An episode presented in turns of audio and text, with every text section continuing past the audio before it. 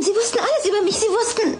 Sie wussten, was ich esse, was ich trinke, welche Filme ich mag. Sie wussten, sie wussten, wussten, woher ich komme, welche Zigaretten ich früher geraucht habe. Und, und, und, und alles, was sie wissen, wissen sie, wissen sie, haben sie aus dem Internet. Ich weiß nicht, ich weiß nicht, über meine Kreditkarten. Unser ganzes Leben läuft über Computer und sie wussten, sie können mich einfach verschwinden lassen. Niemand Ist würde ja es kümmern, gut. niemand würde es verstehen. Ja. Kein Hahn würde mehr nach mir krähen. Es wird alles wieder gut.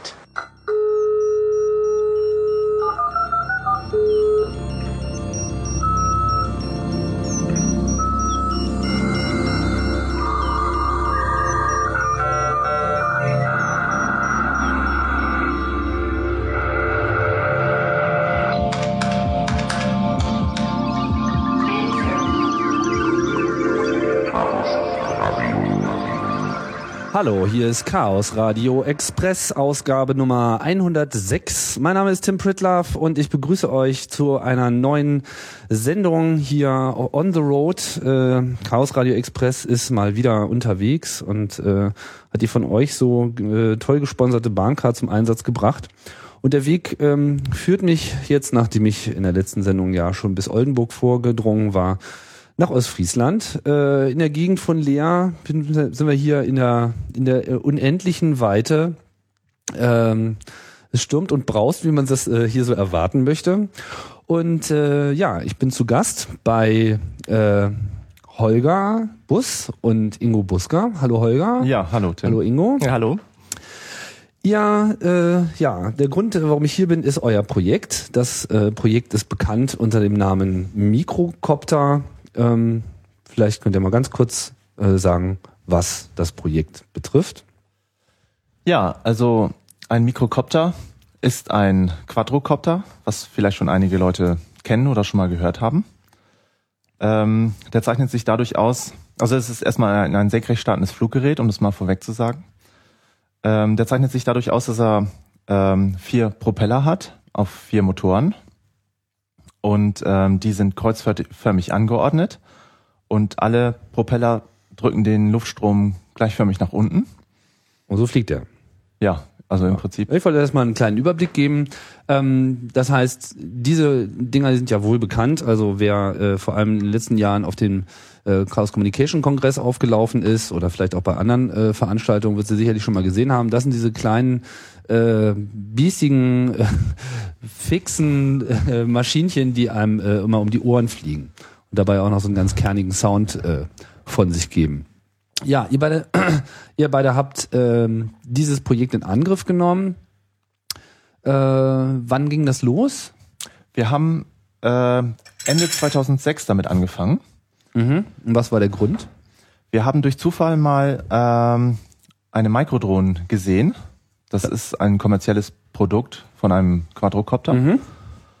Und ähm, waren sofort von dem Grundprinzip angetan. Also diese, dieser simple Aufbau. Wo habt ihr den gesehen? Äh, ein Kollege von uns hat so ein Ding Mhm. oder hatte so einen damals. Und ähm, den haben wir uns dann mal angeguckt. Der ist ja nicht ganz billig, oder? Nee, richtig. Also die sind nicht ganz billig. Und wofür hat ihr den so verwendet? War das dann nur so aus Spaß an der Freude oder? Mm, Ja, er macht Luftbilder Mhm. und ähm, Dafür taugen die Dinger irgendwie ganz so- gut. Ja, genau, Mhm. richtig. Und ähm, da haben wir halt ähm, dieses Modell mal gesehen. Es gab es halt, halt allerdings auch schon vorher als als Spielzeug in Spielzeugausgaben mit Gleichstrommotoren. Mhm. Und ähm, das Verblüffende dara- daran war halt, dass dieses Funktionsprinzip relativ einfach ist und der mechanische Aufbau relativ einfach. Also man muss sich nicht weiter mit Aerodynamik auseinandersetzen, so wie, wie zum Beispiel bei Flächenfliegern. Und äh, das hat uns Elektrotechniker einfach angesprochen. Genau, jetzt wollte ich mir gerade fragen, was, was euer äh, Hintergrund ist. Ich meine, seid, seid ihr auch so äh, schon so Flugnarren gewesen oder, oder was sind so eure Hintergründe? Nein, also wir kommen, wir sind eigentlich äh, Elektrotechniker. Das heißt, wir haben Elektrotechnik studiert, technische Informatik in der Fachrichtung und haben mit Modellbau eigentlich überhaupt nichts am Hut gehabt. Vorher auch noch nie irgendwas in der Luft gehabt. Und äh, uns interessierte halt der, der elektronische Teil auch sehr. Und äh, wir hatten damals mal so ein bisschen hinterfragt bei diesem Kollegen und äh, das klang alles sehr kompliziert, was da drin ist an Elektronik, alles sehr hochtrabend. Und äh, da haben wir dann gesagt, äh, probieren wir das mal mit unseren Hausmitteln, was wir hier so haben, was wir so kennen, ob man das nicht auch einfacher machen kann. Und vor allen Dingen deutlich günstiger. Und dann habt ihr euch, äh, also das gilt jetzt auch für dich sozusagen. Also Ja. ihr habt da beide äh, sozusagen den gleichen Hintergrund. Genau. Also äh, als wir das Gerät damals gesehen hatten, äh, hatten wir noch gar nicht daran gedacht, sowas auch selber mal zu bauen, weil es wirkte auf uns anfangs recht kompliziert und ähm, auch mit sehr komplizierter Sensorik und ähm, Algorithmen. Und äh, also von daher war ursprünglich der Gedanke gar nicht, das selber zu bauen. Aber ähm, die Idee ist irgendwie in unseren Köpfen gereift, so dass wir uns mal Gedanken darüber gemacht haben, Mensch, wie funktioniert sowas überhaupt? Wie werden die Motoren angesteuert? Ähm, also wie, wie laufen die, wie könnten die Algorithmen ablaufen? Und dann irgendwann haben wir uns zusammengesetzt und dann haben wir gesagt, weißt was, wir bestellen jetzt mal Motoren und Propeller. Und dann haben wir angefangen. Diese, ähm, also ich meine, jeder kennt ja natürlich den Hubschrauber, so, da ist dann so ein Propeller und einer ist oben und einer ist äh, hinten, also zwei Propeller, um genau zu sein. Äh, ich hatte übrigens auch schon mal eine ganz lustige Sendung äh, über Hubschrauber, äh, vielmehr eigentlich über Hubschrauberkultur hier bei Chaos Radio Express. Äh, wer sozusagen mehr über Hubschrauber erfahren will, sollte vielleicht da nochmal reinhören. Aber ähm, ja, das, das Besondere an den Quadrocoptern ist ja, wie der Name schon sagen, wie du ja auch schon er erwähnt hast, dass es eben vier sind. Was, was ist der eigentliche Grund dafür, dass es äh, vier sind? Ähm, man braucht ähm, zwei linksläufige und zwei rechtsläufige Propeller. Das heißt, sie drehen sich in unterschiedliche Richtungen. Genau. Das machen die deshalb, weil ein Propeller erzeugt nicht nur Schub als Luftdruck nach unten, sondern auch ein Drehmoment. Und wenn ich zwei linksläufige habe und zwei rechtsläufige, dann kann ich das Drehmoment damit kompensieren. Bei einem, ähm, Sofern die sich gleich schnell drehen. ja, so ist es. Beim Hubschrauber wird das zum Beispiel durch den Heckrotor gemacht, weil der hat ja einen großen Hauptrotor und der erzeugt ja auch ein Drehmoment. Und da wird das Drehmoment ausgeglichen durch den Heckrotor. Der dann einfach entgegenbläst Genau. sozusagen. Mhm. Und dadurch, dass ich halt ähm, vier äh, Motoren habe, die an jedem Ausleger sitzen, kann ich halt ähm, das Fluggerät auch in alle Richtungen neigen. Genau, das mit dem Ausleger, also für, die, die jetzt sozusagen so ein Ding noch nicht gesehen haben, sollte man nochmal kurz hier beschreiben, wie das eigentlich aussieht. Im Wesentlichen ist das einfach so ein Kreuz. Äh, Ich vermute mal, das sind so Aluschienen Ja. in der Regel, die dann einfach zusammengebaut werden. In der Mitte, wo die sich treffen, da sitzt dann die ganze Steuerelektronik und äh, an den Enden sind eben die Rotoren angebracht, die ja, sind einfach drauf, ge, weiß nicht, geschraubt wahrscheinlich, ne? Ja. Und ähm, so, ich nehme an, immer die gegenüberliegenden haben dann auch die gleiche Laufrichtung. Ja, so Ja. ist es. Okay. Und ähm, woran habe ich dich gerade unterbrochen? Keine Ahnung. Wie auch immer. Also das ist das ist sozusagen das Setup und ähm, wenn man jetzt alle gleichzeitig laufen lässt, dann fliegt das Ding einfach nach oben. Ja, also man könnte sich zum Beispiel vorstellen, man stellt das Gerät auf den Boden und hätte jetzt keine Regelelektronik und würde alle Propeller idealerweise gleich laufen lassen. Mhm. Dann müsste das ähm, zwangsläufig senkrecht in die Luft steigen. Mhm. Ähm, wenn jetzt ähm, Wenn so eine gewisse Grundkraft äh, sozusagen erstmal erreicht ist. ja um richtig, das nach also oben zu unter bringen. genau unter idealen Bedingungen würde das Ding senkrecht nach oben steigen. Was, was wiegt so ein ähm, Quadrocopter, wie ihr ihn baut? Der wiegt so mh, knapp ein Kilo, zwischen einem halben und einem Kilo. Mhm. Und ähm, Und was für Drehzahlen müssen da jetzt erstmal erreicht werden, bevor sich das Ding dann hebt? mh, also die Propeller, die laufen so mit fünf bis 10.000 Umdrehungen. Oha, Mhm. schön fix. Ja. Und bei 5000 geht schon los, sozusagen. Ja, ja, das geht wahrscheinlich auch schon, schon früher los. Es hängt ein bisschen von der Aerodynamik des Propellers ab. Mhm. Und ähm, äh, wenn halt Schwebegas ähm, äh, produziert wird, dann hebt er halt ab. Schwebegas heißt was? Also dann ähm, äh, ist der Impuls von den Motoren genauso groß wie der äh, Impuls der, der also dass er sozusagen schwebt. Also Gas Genau. im Sinne von Gaspedal, also sozusagen so viel Power, wie man irgendwie braucht, Ja. um das Ding einfach in der Luft zu halten. Mhm. So, das heißt, die, die ganze Flugphysik basiert im Prinzip darauf, dass die Dinger sich gegenseitig äh, stabilisieren. Das heißt, das Ding klebt eigentlich im Idealzustand, in diesem Schwebegaszustand einfach wie so ein Punkt einfach mitten, einfach so mitten in der Luft, wie so ein, was weiß ich, so ein Ballon, der gerade nicht mehr steigt. Ja, genau. Nun ist es nun ist es natürlich so, dass es ideale Zustände nicht gibt. Und dafür äh, und dann kommt die Elektronik ins Spiel, die ähm, misst genau die aktuelle Lage des Mikrokopters und äh, st steuert dann halt die Motoren so geschickt an, dass sich ähm, immer die gewünschte Lage einstellt. Also gegebenenfalls durch eine Luftverwirbelung oder sowas würde das Gerät um, äh, sagen wir mal, ein Grad nach vorne kippen. Dann misst die Elektronik das schon und kompensiert das. Dadurch würde der vordere Motor etwas mehr Schub kriegen und der hintere Motor vielleicht etwas weniger Schub. Und dadurch dreht er sich halt ganz leicht wieder zurück.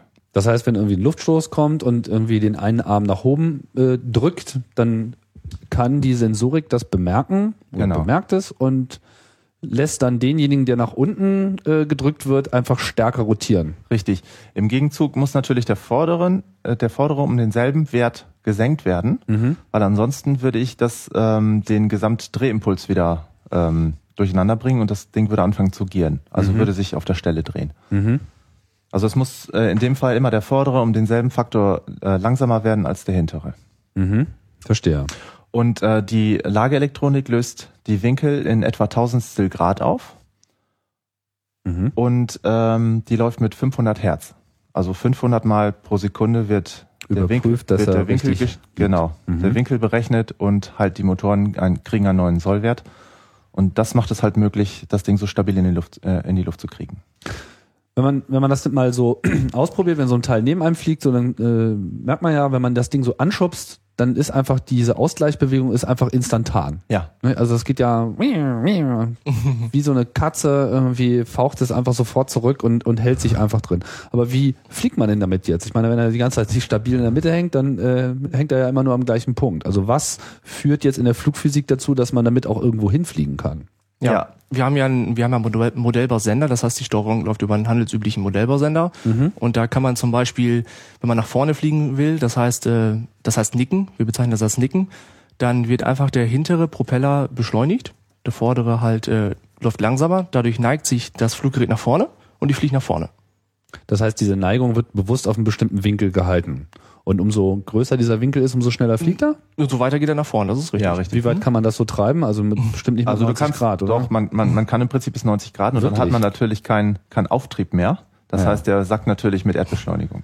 Verstehe. Macht nicht viel Sinn. Aber so 45 Grad ist, Das ist durchaus möglich, ja. was ist so der ideale, weiß ich nicht, wo, also wie kommt man am schnellsten voran? Wie viel Grad muss er sich dann, Also wenn, wenn ich fliege dann ähm, und ich will jetzt schnell nach vorne, dann drehe ich ihn kurzzeitig um 90 Grad nach vorne. Dadurch kriegt er einen gewaltigen Schub nach vorne. Und dann ähm, kompensiere ich das wieder, also stelle ihn wieder mehr oder weniger äh, senkrecht, Mhm. also waagerecht. Und ähm, dann hat er schon mal den, den, die Vorwärtsbewegung. Und ähm, wenn man jetzt ähm, nicht, also in moderat neigt, also du, erzeugst sozusagen kurzzeitig so, ein- so einen Bewegungsimpuls Ja. nach vorne, ja, gehst dann gleich wieder horizontal und nimmst einfach sozusagen diese Acceleration einfach mit. richtig, das würde schon reichen. Ah ja. Man kann allerdings auch den, ähm, den Stick von der Fernbedienung einfach nur, sagen wir mal, zwei Grad nach vorne bewegen und dadurch bewegt er sich ganz gemächlich nach vorne und ähm, bewegt sich dann halt in die Richtung.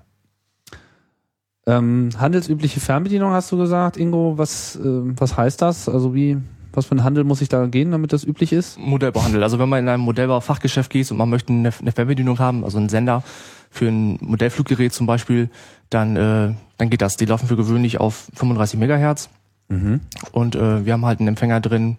Das sind halt Standardkomponenten aus dem Modellbaubereich. Das macht es halt ein bisschen einfacher. Also eine ganz normale analoge Kom- Funkkommunikation. Das die ist da analog, läuft. ja. Mhm. Mhm. Das heißt, wenn man irgendwie irgendjemand mit seinem Quadrocopter auf der Wiese äh, sieht, dann kann man dann auch mit einer handelsüblichen Fernbedienung dann seinen Kopter übernehmen. Und wenn man die richtige Frequenz treffen würde, den richtigen Kanal einstellt, dann hast du da sehr große Wahrscheinlichkeit, dass das geht, ja. Okay.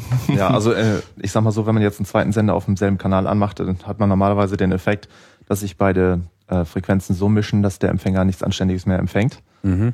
weil ja der andere Sender auch noch im Betrieb ist. Ja. Und ähm, der Es sei denn, man ist sehr viel stärker, oder?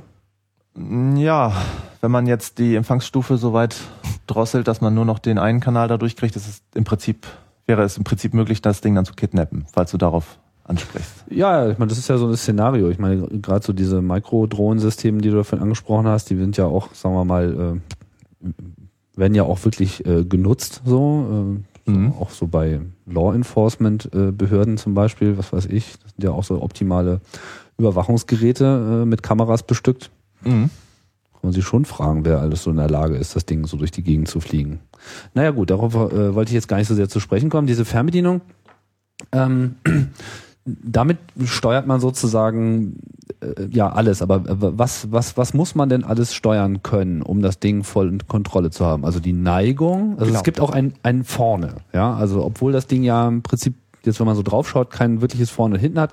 Es gibt einen vorne. Ja, es ist ja symmetrisch aufgebaut. Das heißt also, optisch gibt es keinen vorne, aber wir haben halt einen dieser Ausleger, markieren wir halt als vorne. Ja. Und darauf beziehen sich die Bewegungen von der Fernbedienung. Das heißt, wenn ich, wenn ich meinen Steuerknüppel nach vorne bewege, dann neigt er sich in den Richtung von diesem markierten Ausleger. Steuerknüppel gibt's da zwei. Genau, ich habe einen Steuerknüppel, mit dem kann ich nach vorne und hinten, also vorne, hinten, links, rechts, Das ist die Neigung. Nick und Roll. Okay, das heißt, auch wenn ich nach links fliege, dann das gleiche Prinzip. Das Genau. heißt, dann kippt er einfach nach links ab und Genau. dann ist ja das, genau dasselbe. Okay, Richtig. verstehe. Hm. Dann habe ich einen anderen Steuerknüppel, damit kann ich äh, das Gas vorgeben. Das heißt halt Gas, darum vorhin auch Schwebegas. Ja, klar. Das ist im Prinzip die, die, die Geschwindigkeit der Motoren. Und ich kann auf der Stelle drehen, das heißt gieren. Gieren, also sozusagen ein- Um die in Hochachse sich, drehen, genau. In sich rotieren und Wie beim ähm, Helikopter auch. Ne? Der Heckrotor. Ach so, das heißt, da äh, nutzt man dann sozusagen diesen Effekt, den ihr vorhin sozusagen, äh, der sozusagen eigentlich erstmal ausgeglichen Genau. gehört, dass man in die äh, die Rotation der beiden Linksdrehenden sozusagen runterfährt und dann dreht er sich nach rechts. Genau. Ja? Ah, okay. Eigentlich alles ganz logisch, ne? Ja, also wie gesagt, das Prinzip ist, ähm, Sehr ist einfach. trivial mehr oder Mhm. weniger. Ähm, das Funktionsprinzip ist auch schon seit seit über 100 Jahren bekannt und ähm, äh, weil, weil es halt dementsprechend einfach ist. Nur die ähm, heutige Mo Motorik und Sensorik und Elektronik, die macht es jetzt halt erst möglich, Dass man das auch die wirklich Dinger anständig bekommt. umzusetzen. Weil genau. man muss halt permanent das machen. Gab es denn schon mal so vier, äh, vier Rotorsysteme, sagen wir mal so Large Scale, so als Ja. Hubschrauberkonzept? Ja, also in den 20er Jahren gab es schon die ersten flugfähigen Geräte. Die funktionierten mit, äh, mit mechanischen Kreiseln. Und äh, in den 60er Jahren haben die Amerikaner da auch schon ähm, Experimente mitgemacht. Die haben richtig bemannte Fluggeräte damit gehabt. Mhm. Aber das war wahrscheinlich alles zu kompliziert, zu teuer, zu aufwendig, nicht zuverlässig, weiß ich nicht. Weiß Woran es jetzt letztendlich gescheitert ist, weiß ich nicht. Vielleicht war es einfach, dass der einrotorige Helikopter ähm, vom Prinzip her so viel einfacher war, weil er halt nur eine Antriebsmaschine hat, ähm, dass sich das halt für den manntragenden ähm, Betrieb halt durchgesetzt hat. Mhm. Auch wenn natürlich die Steuerung eines solchen Helikopters ungleich komplizierter ist, weil man ja da. Ja gut, also als- wenn man jetzt äh, einen riesigen Helikopter hat, manntragend, ähm, da ist wahrscheinlich das Handling über die Taumelscheibe, also über die, die ähm, Blattverstellung wesentlich einfacher als, als im kleinen Maßstab, weil ähm, so ein großer Helikopter vielleicht auch nicht, nicht so schnell irgendwo aneckt, wie jetzt bei unseren kleinen Modellen, Mhm. Wie hoch, wie hoch könnt ihr eigentlich fliegen? soweit der Sender reicht. Das ist so dem Ding egal. Also wenn der Ja. Sender weit genug, dann Ja. geht er so, Ja. bis Genau. keine Luft mehr gibt. Ja, so sozusagen. ungefähr. Ja. Und wie schnell ist das Gerät? Ähm, einer bei uns aus dem Forum hat mal eine Geschwindigkeitsmessung gemacht mit einem GPS und die sind auf 95 km/h gekommen. 95 Stundenkilometer. Ja, genau. Jetzt nur nach oben oder auch nach vorne? Nein, nur nach vorne. Also der hat, der ist erst natürlich auf Höhe gegangen, hat das Ding mehr oder weniger 90 Grad nach vorne geneigt und ist damit quasi, Einfach mal voll Hat den Power. Sprung Voll mitgenommen. Power davon. Genau. äh, aber Ist er dann schneller als im Steigflug? ja, Ja. Aber wir haben auch schon so 75 km/h im normalen Flug haben wir auch schon gemessen. wir sind aus Spaß mal mit dem Auto nebenher gefahren. Einer saß auf dem Beifahrersitz und hat das Ding gesteuert. Und dann sind wir auf der Landstraße gefahren und Hattet sozusagen euer kleines Vögelchen dabei, was irgendwie immer. Ja, genau. Ja, der eine mag Katzen und äh, Hunde und andere lassen Quadrocopter hinter ja, sich ja, herfliegen. genau. Das geht ganz gut. Das geht auch, geht sogar auf dem Fahrrad, wenn man freihändig fährt und man Aha. fliegt immer mit dem Quadrocopter vor sich her. Das geht auch. Okay, jetzt, jetzt ist, äh, was wir noch nicht so richtig erwähnt haben, in der Mitte äh, prangt ja die ganze äh, Elektronik.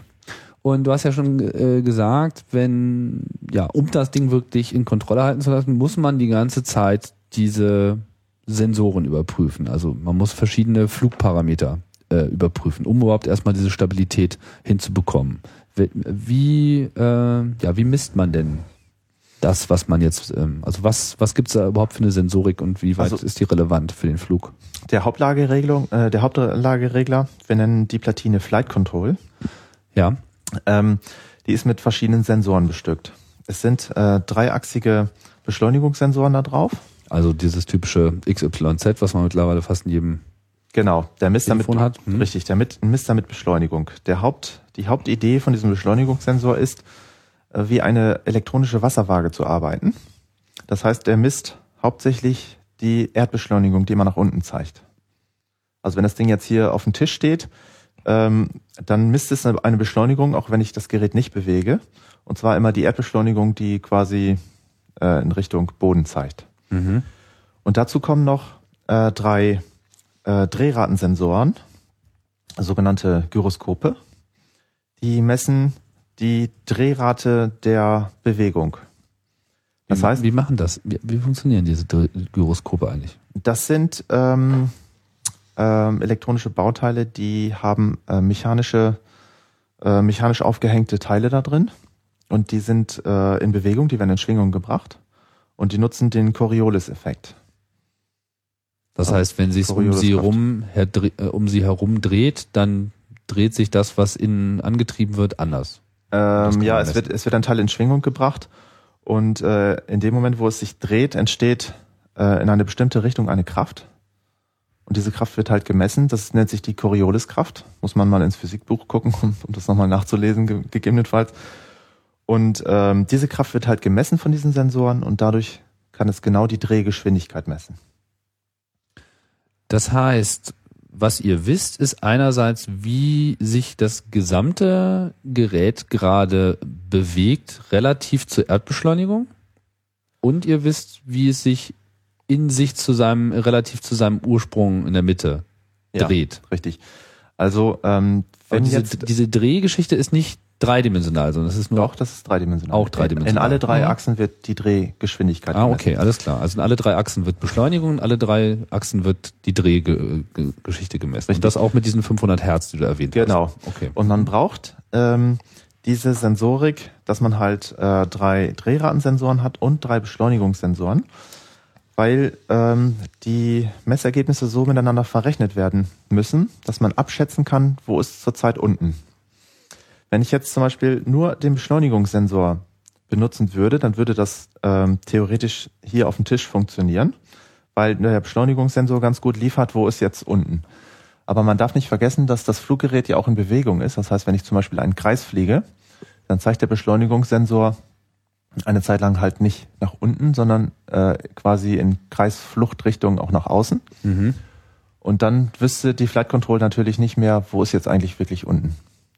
Und dafür braucht man halt die Drehratensensoren, ähm, die messen, wie ist eigentlich die tatsächliche Bewegung gewesen. Die integrieren diese, diese Bewegung auf und äh, schätzen anhand der, der Drehraten wieder die aktuelle Richtung, wo gegebenenfalls unten sein könnte.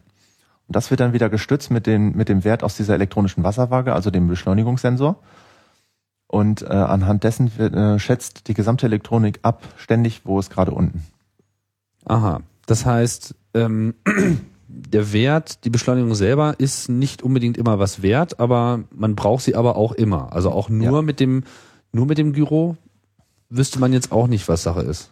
Dann weiß man nicht, wo unten ist. Also man könnte grundsätzlich damit fliegen. Also zum Beispiel, äh, dann hätte man bloß den Effekt wie beim Helikopter. Beim Helikopter ist das so, wenn ich äh, den Steuerknüppel nach vorne bewege, dann neigt sich die Rotorachse nach vorne. Und wenn ich ihn wieder gerade stellen will, muss ich ihn wieder nach hinten ziehen. Ja. Bei uns ist das so, dass die neutrale Position, das heißt, wenn ich keinen Steuerknüppel bewege, immer gerade unten ist. Und darum interessiert uns sehr, wo unten ist. Und das machen wir halt über diese Beschleunigungssensoren. Das heißt also, ich bewege meinen Knüppel nach vorne, er neigt sich nach vorne, ich lasse ihn wieder in die neutrale Position. Beim Helikopter würde er jetzt einfach weiterfliegen. Ja. Unser richtet sich aber wieder gerade, gerade, stellt sich wieder gerade neutral hin. Das ist der große Unterschied. Das macht es aber auch verhältnismäßig einfach zu fliegen. Weil beim Helikopter muss ich ständig im Prinzip den, den Steuerknüppel bewegen, weil ich immer die Bewegung ausgleichen muss. Und bei uns muss ich im Prinzip nur loslassen und ich habe ihn wieder neutral. Mhm. Aber dazu muss man wissen, wo unten ist, Genau. damit man sich sozusagen wieder neigen kann. Und Ganz unten genau. heißt sozusagen rausfinden, wo die Gravitation saugt. Ja, im Prinzip wohl. Also im Prinzip die, die elektronische Wasserwaage, die ich vorhin schon. Ja, ja, genau. Aber das ist ja sozusagen der, der Grundwert. Äh, Wenn, wenn sozusagen alles neutral ist, dann kommt irgendwo ein G her und äh, das sieht man dann. Genau. Und ähm, das mit diesem Ausgleich ist mir noch nicht so ganz klar geworden. Also wenn ich jetzt einen Kreis fliege, dann habe ich Fliehkräfte. Das ist Ganz das, was genau, du meinst. Und genau. die sieht man auch beim im Beschleunigungssensor, Richtig. weil Das die heißt- dann wie Gravitation wirken. Genau. Also ich kann das nicht auseinanderhalten. Echte Beschleunigung und Erdbeschleunigung. Das kann man am Messwert nicht sehen. Und dann müssen halt ständig diese Werte miteinander verglichen werden. Und dann wird halt geschätzt, wer von diesen Sensoren liefert das bestmögliche Ergebnis. Mhm. Und ähm, so werden unter Umständen die, ähm, die Sensoren, zum Beispiel wird dann die Gewichtung des Beschleunigungssensors zurückgenommen. Und dann sagt man einfach, jetzt stütze ich mich halt mehr auf die Gyros, also auf die Drehratensensoren. Äh, andererseits, wenn das Fluggerät einigermaßen äh, ruhig in der Luft liegt, weiß man, ähm, dass der Beschleunigungssensor einen relativ guten Wert liefert. Und dadurch halt wird halt der Beschleunigungssensor wieder stärker gewichtet.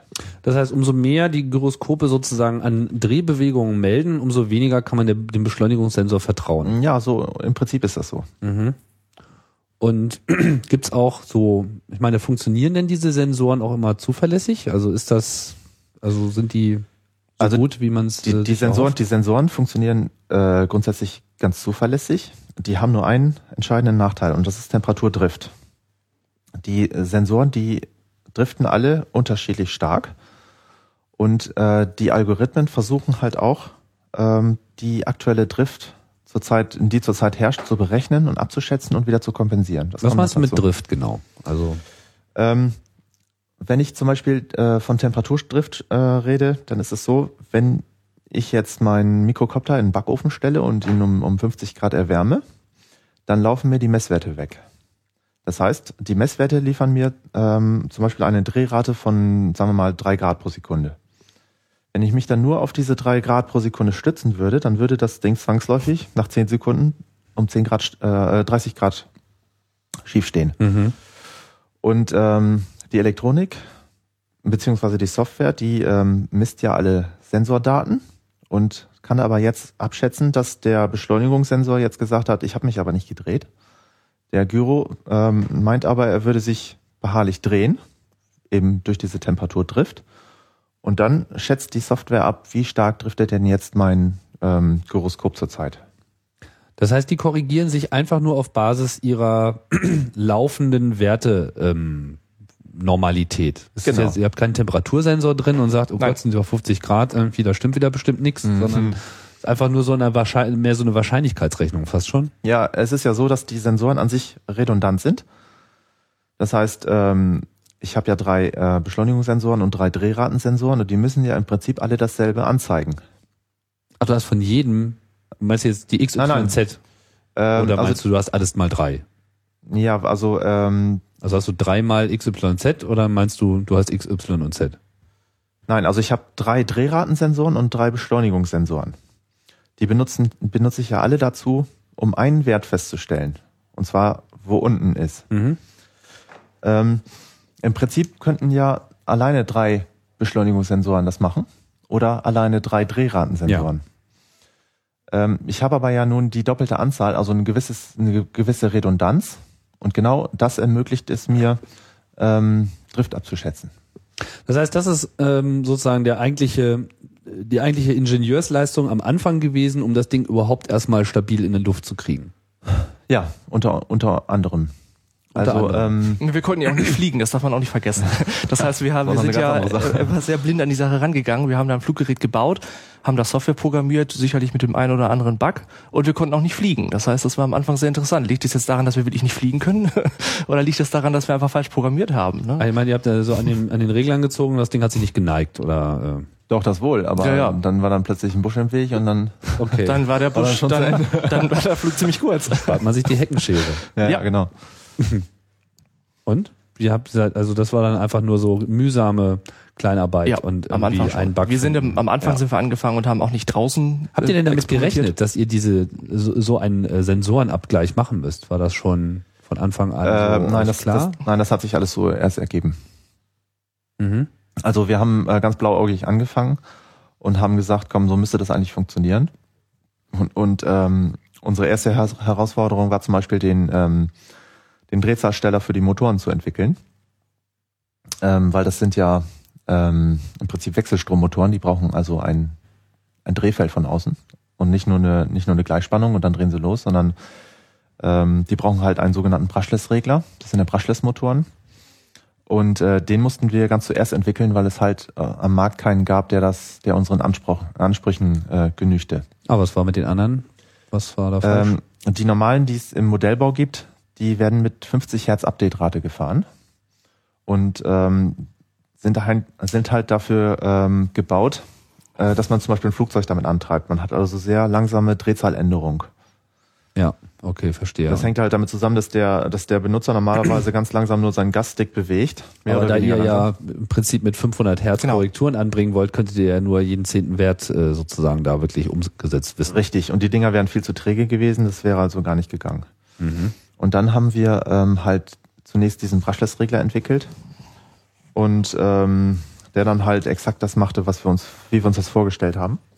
Und das war halt eine der ersten Hürden, die wir überhaupt nehmen mussten. Das heißt, an der Stelle konntet ihr auch eure Elektrotechnik-Expertise gleich äh, voll zum Einsatz bringen. Ja, genau. Heißt entwickeln, dass ihr da jetzt noch irgendein fertiges Bauteil genommen habt und das nur anders gesteuert habt oder habt ihr da wirklich was gebaut? Nein, wir haben also einen Schaltplan gezeichnet, Platine geätzt, Mhm. Teile draufgelötet, Software programmiert und dann ging's los. Okay, also im Wesentlichen ging es nur darum, äh, zu regeln, wie der Strom zum Motor kommt und wie häufig er sozusagen in Rotation gebracht Mm, wird. Ja, so ganz grob kann man das so sagen. Also es ist so der Brushless-Regler, der ähm, bestromt den Motor. Dadurch dreht der Motor sich ein ganz kleines Stück. Und dann wird die Spannung, die der Motor erzeugt, dadurch, dass er sich dreht, wird, wird wieder gemessen. Und anhand ähm, der gemessenen Spannung wird entschieden, wann der Motor sich so weit gedreht hat, dass äh, auf die nächste Phase geschaltet werden kann. Ah ja. Also es wird im Prinzip die Rotorlage versucht äh, zu schätzen, äh, also es wird die Rotorlage geschätzt und ähm, dadurch halt die sogenannte Kommatierung, das nennt, das ist halt das, wenn von einer Phase auf die andere geschaltet wird, wird dadurch gesteuert.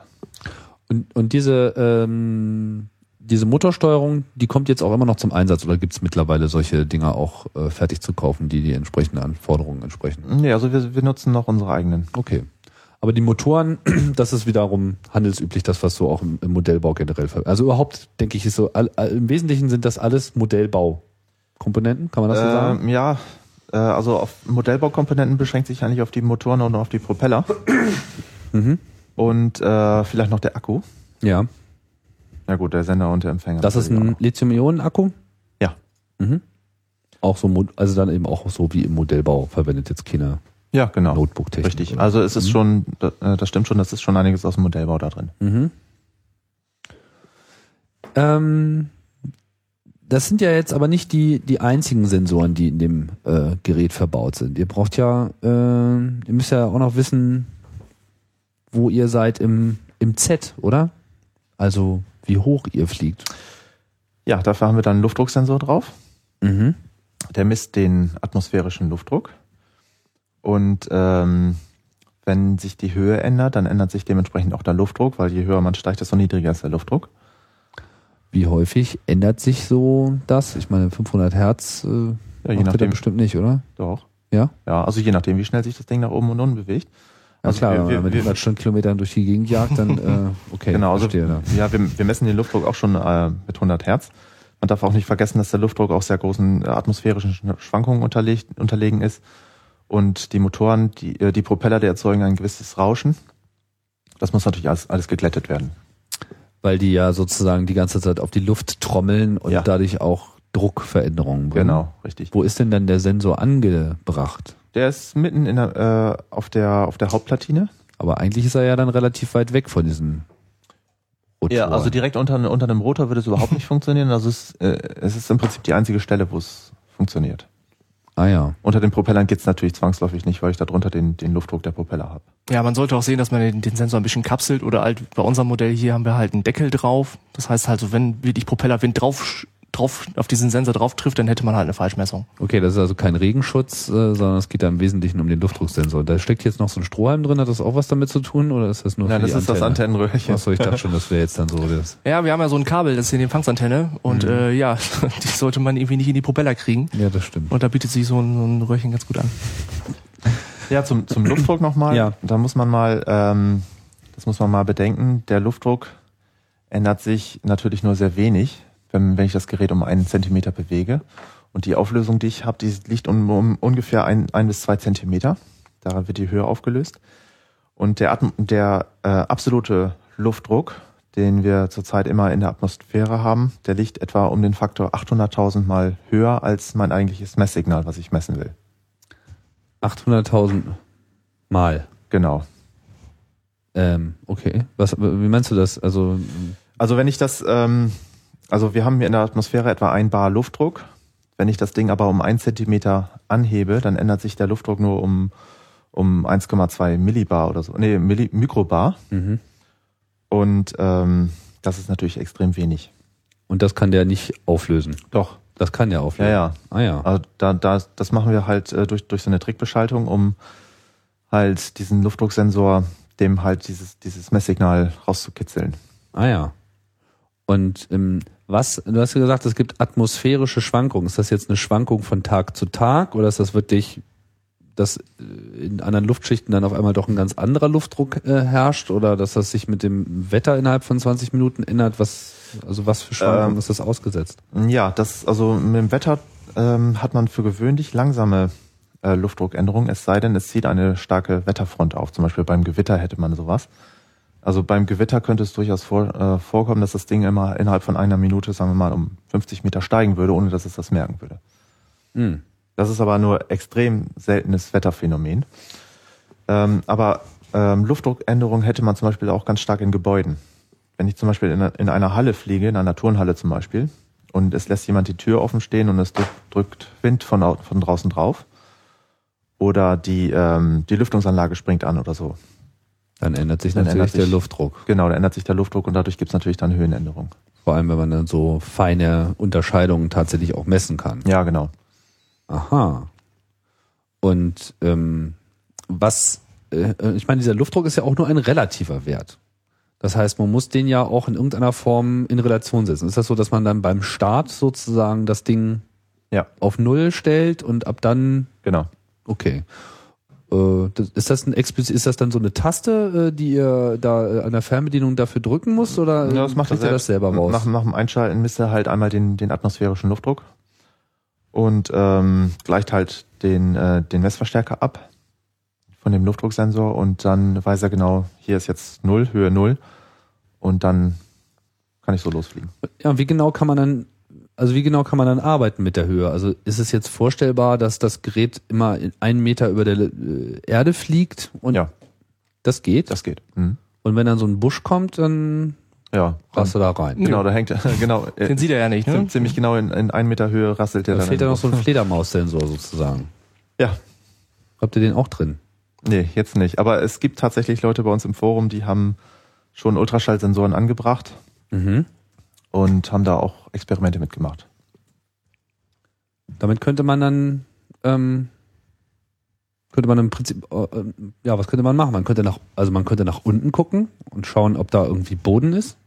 Mhm. Würde das, hilft das oder ist das nicht nötig? Kommt drauf an, ob man landen will oder nicht. Ja, ja, gut. Also ich meine, wenn man da relativ weit äh, streut, dann sieht man ja vielleicht auch so einen Busch. Ja, keine Ahnung, muss man Ja. wahrscheinlich auch nach vorne gucken Also oder so. Ne? äh, unser großer Vorteil ist ja, dass wir relativ schnell sehr große Höhe gewinnen können. Und wenn ich das, äh, den Mikrokopter auf 25 Meter Höhe habe, dann ist so schnell kein Baum oder kein Busch mehr in der Nähe. Aber ein Vogel vielleicht oder ein. Ja, die fliegen schon alle drumrum. ja, stimmt. Die haben bestimmt kein großes Interesse mit diesem sirrenden Ja. Monster. Äh. Habt ihr dann auch schon mal so Vögeljagd gemacht? So, so wie verhalten sich denn so Vogelgruppen, wenn man ihnen sich da? Hm, Weiß ich nicht. Also die interessieren sich da nicht groß für. Okay. Nachbarskatze, die kann man da ganz gut mit ärgern mit so einem Ding. Ah ja, okay, das kann ich mir gut vorstellen. Das heißt, dieser Luftdrucksensor reicht euch jetzt eigentlich auch schon so mit der Höhe? Ich meine, würde das jetzt, keine Ahnung, wenn man jetzt so ein bisschen äh, das wie beim Pferdesport macht und da so ein äh, Parcours aufstellt, wo er dann äh, zwischen irgendwas auf so einer bestimmten Höhe durchfliegen muss. Also gibt es irgendwie eine Möglichkeit, eine, eine absolute Höhe damit auch wirklich zu messen und sich dabei halbwegs sicher zu sein? Oder ist es nur so, ich bin so hoch genug und ich bin jetzt wahrscheinlich gleich auf der Erde? Also der, ähm, wir verwenden den Höhensensor hauptsächlich dafür, dass wir ihn auf eine konstante Höhe halten. Das heißt, ich fliege ihn irgendwo hin, kann ja den Mikrokopter auch mit, per GPS halt auf dieser Stelle halten und dann hält er sich halt auch automatisch auf der richtigen Höhe. Das ist eigentlich der Hauptgrund. Weil Höhe darf man ja auch nicht vergessen, ist ja immer relativ vom Untergrund. Das heißt, wenn ich in einer bergigen Landschaft fliegen würde und wollte immer zwei Meter über dem Boden fliegen, dann muss ich natürlich was ganz anderes machen, als wenn ich mich an den atmosphärischen Luftdruck hänge, der an jeder Stelle gleich ist auf, der, auf dem Höhenniveau. Verstehe. So, das heißt, das ist jetzt sozusagen eigentlich das, ähm, das Triebel, was jetzt wirklich auch ausreicht. Also man braucht den Gyro und man braucht die Beschleunigungssensoren, insbesondere damit sie sich gegenseitig korrigieren. Und mit dem Luftdrucksensor weiß man dann auch noch, Ja, der Höhensensor ist im Prinzip schon, also der Luftdrucksensor, der ist eigentlich schon optional. Das heißt, das brauche ich nicht unbedingt zum Fliegen. Das heißt also, die anderen Sensoren reichen völlig aus. Damit kann ich meinen Spaß haben, damit kann ich durch die Gegend heizen und fliegen. Nur wenn man halt den Höhensensor hat, dann kann man halt wirklich auf eine Stelle fliegen und äh, ich lege einen Schalter um und der fliegt mich nach oben weg. Gerade am Anfang, wenn man noch ein bisschen unsicher ist vielleicht mit der Steuerung, ist das eine große Hilfe. klar, aber zum sonst hätte Fliegen, man ja die Fernbedienung könnte Genau. sagen, okay, jetzt geht er zu weit nach oben. ganz so macht man es ja normalerweise. Also das würde Okay, völlig alles klar. reichen. Das heißt, da geht man schon sozusagen den ersten Schritt in so eine autonome Steuerung. Ja, im Prinzip wohl. Ja. Und jetzt hast du es schon, äh, ähm, ja, was, was, was fehlt denn noch? Ähm, wenn ich mich richtig erinnere, hat das Ding auch noch einen Kompass? Oder ist ja, das, das, äh, ist auch optional. Also zum auch Fliegen optional. reicht es wirklich äh, die Gyroskope und den Beschleunigungssensor, der dreiachsige. Das reicht.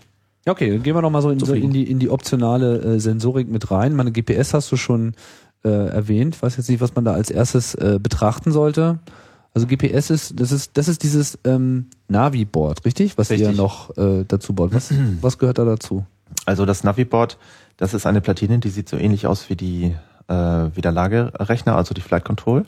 Die ist fünf mal fünf Zentimeter äh, groß. Das ist eine kleine Leiterkarte. Die kann man über die äh, Flight Control montieren und äh, darauf kann man halt den Kompass montieren und äh, nochmal das GPS-Modul. das Naviboard an sich besteht nur aus einem ähm, schnellen Prozessor, einem ARM9 der die äh, Navigationsdaten verrechnet, also die GPS-Daten und die Kompassdaten. Mhm. Man braucht beides. Ja. Weil GPS einem ja eigentlich nur so einen Punkt im 3D-Raum äh, gibt, aber man weiß nicht, wohin man guckt. Ja, genau so ist das. Ähm, äh, viele glauben, man, man würde aus dem GPS auch eine Nordrichtung bekommen.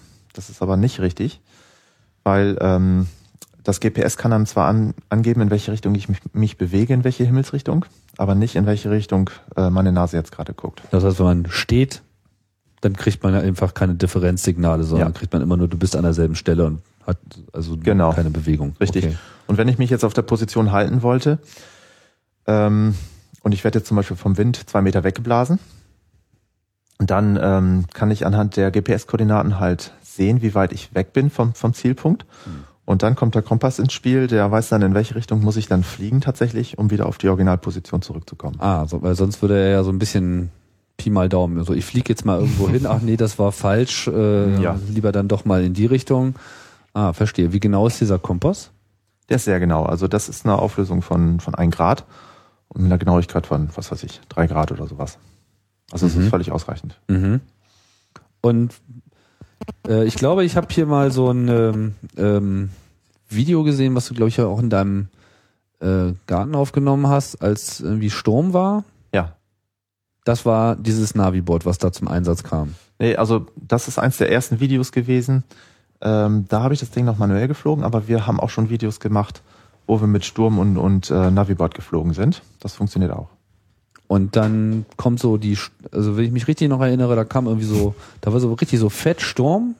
Also sah zumindest so aus, weiß Mhm. Ja. jetzt nicht. Also man, ich saß ja nur hinterm Rechner und nicht Ja, ja. auf der Wiese. Aber da war schon ordentlich Wind. Das heißt, der Wind hat eigentlich im Prinzip das Ding die ganze Zeit weggedrückt Ja. und der hat die ganze Zeit gemerkt, so, oh, ich bin nicht an dem Ort, wo ich eigentlich sein möchte. Genau. Und wie genau könnt ihr dann ähm, euch sozusagen auf, also wie, wie genau wird das GPS-Signal dann wirklich gemessen? Meine GPS ist ja nicht jetzt so mega hoch auflösend eigentlich. Doch, die Auflösung ist, ist relativ hoch. Die, ho und die Auflösung ist ein Zentimeter bei GPS. Nur die Genauigkeit halt nicht. Ah, okay. Das ist ein Unterschied. Also wir lösen das schon äh, mit der höchsten GPS-Genauigkeit auf, das ist ein Zentimeter. Und ähm, der Mikrokopter versucht halt auch, sich an dieser 1 Zentimeter Genauigkeit zu halten. Und je nachdem, wie groß, wie gut mein Empfang ist, funktioniert das halt mal mehr, mal, mal besser und mal schlechter. Das heißt, ihr merkt schon, wenn das Teil 10 Zentimeter weggeschoben wird, ihr könnt euch bloß nicht sicher sein, ob das jetzt wirklich auch die Koordinate ist, von der äh, behauptet wird, dass sie es ist. Ja, so ist es im Prinzip. Könnte sozusagen auch die Koordinate sein, die 100 Meter weiter ist, aber die, Mhm. die eigentliche Differenz merkt er. Könnte man nicht auch den Beschleunigungssensor ähm, für solche Berechnungen Ja, das- heranziehen oder das, ist machen, das, das machen wir auch. das fließt mit ein? Ja, das fließt damit ein. Aber das Naviboard hat jetzt nicht nochmal einen eigenen, sondern ihr nehmt schon den, der, der normalerweise Ja, genau. da Das, genau. Das Naviboard lässt sich die, die Daten zuschicken vom Beschleunigungssensor. Aha. Das wird dann wieder verrechnet mit den Drehratensensoren, also mit der, mit der aktuellen Lage.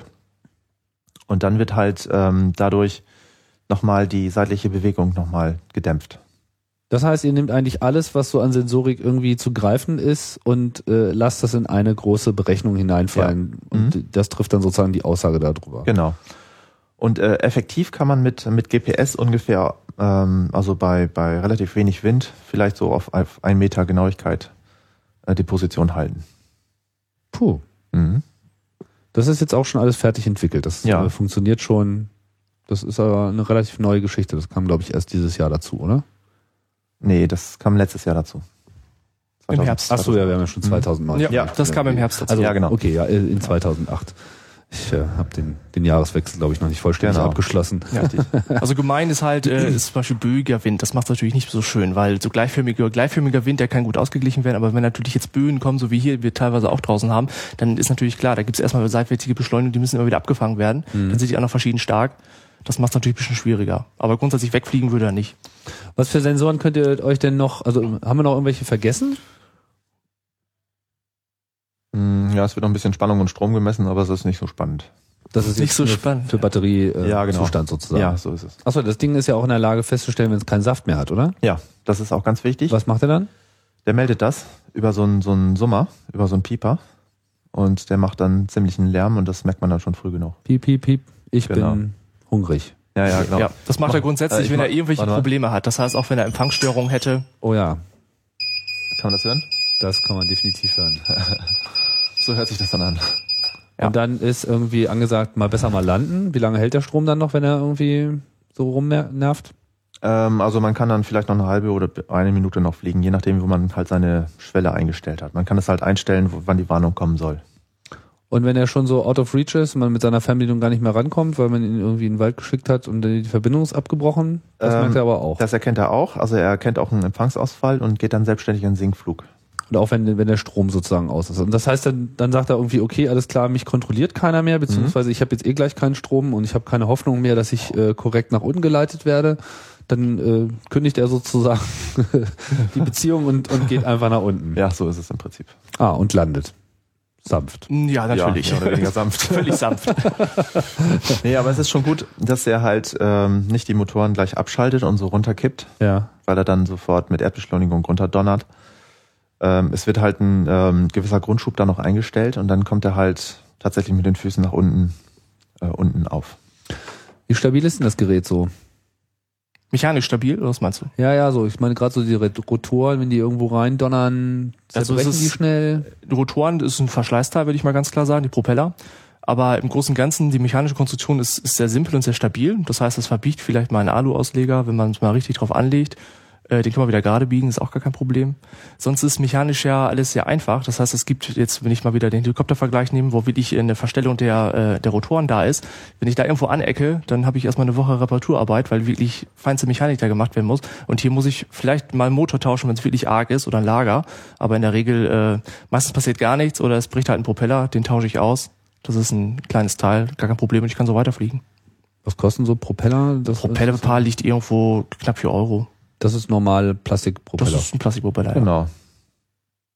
Gibt's das nicht dann auch immer gleich so in so teuren Varianten mit Fiberglas? Was Ja, es ist ich, halt, verbunden? ja, das sicherlich, man kann sowas, es gibt einige, die machen das aus, aus CFK selbst zum Beispiel auch. Das Problem bei den Propellern ist ja, dass wir links- und rechtsläufige brauchen. Weil die Motoren drehen ja links und rechts rum, das hatten wir ja gerade. Und äh, das ist halt kein Standardteil, ein linksläufiger Propeller. Ah, Den kann man also so einfach nicht kaufen. Das heißt, es gibt nur sehr wenige und äh, das schränkt halt die Auswahl sehr ein. ah, verstehe. Normalerweise drehen die sich immer alle in eine Richtung. Ja. Genau. Und äh, unsere Propeller, die sind relativ leicht. Also ein so ein Propeller wiegt, was weiß ich, sieben Gramm oder was. Ja. Und ähm, wenn man jetzt in so einen voll drehenden Propeller mal, mal mit den Fingern reinkommt, dann bleiben auf jeden Fall die Finger dran. Also man kriegt zur Not vielleicht mal eine Schnittverletzung, eine kleine. Aber es ist jetzt nicht so, dass es jetzt irgendwie lebensgefährlich ist, wenn man jetzt in den Propeller reinkommt. Auch wenn die mit so 15 bis Mhm. 10.000, Nee, genau. Naja, Also der Finger bleibt dann dran.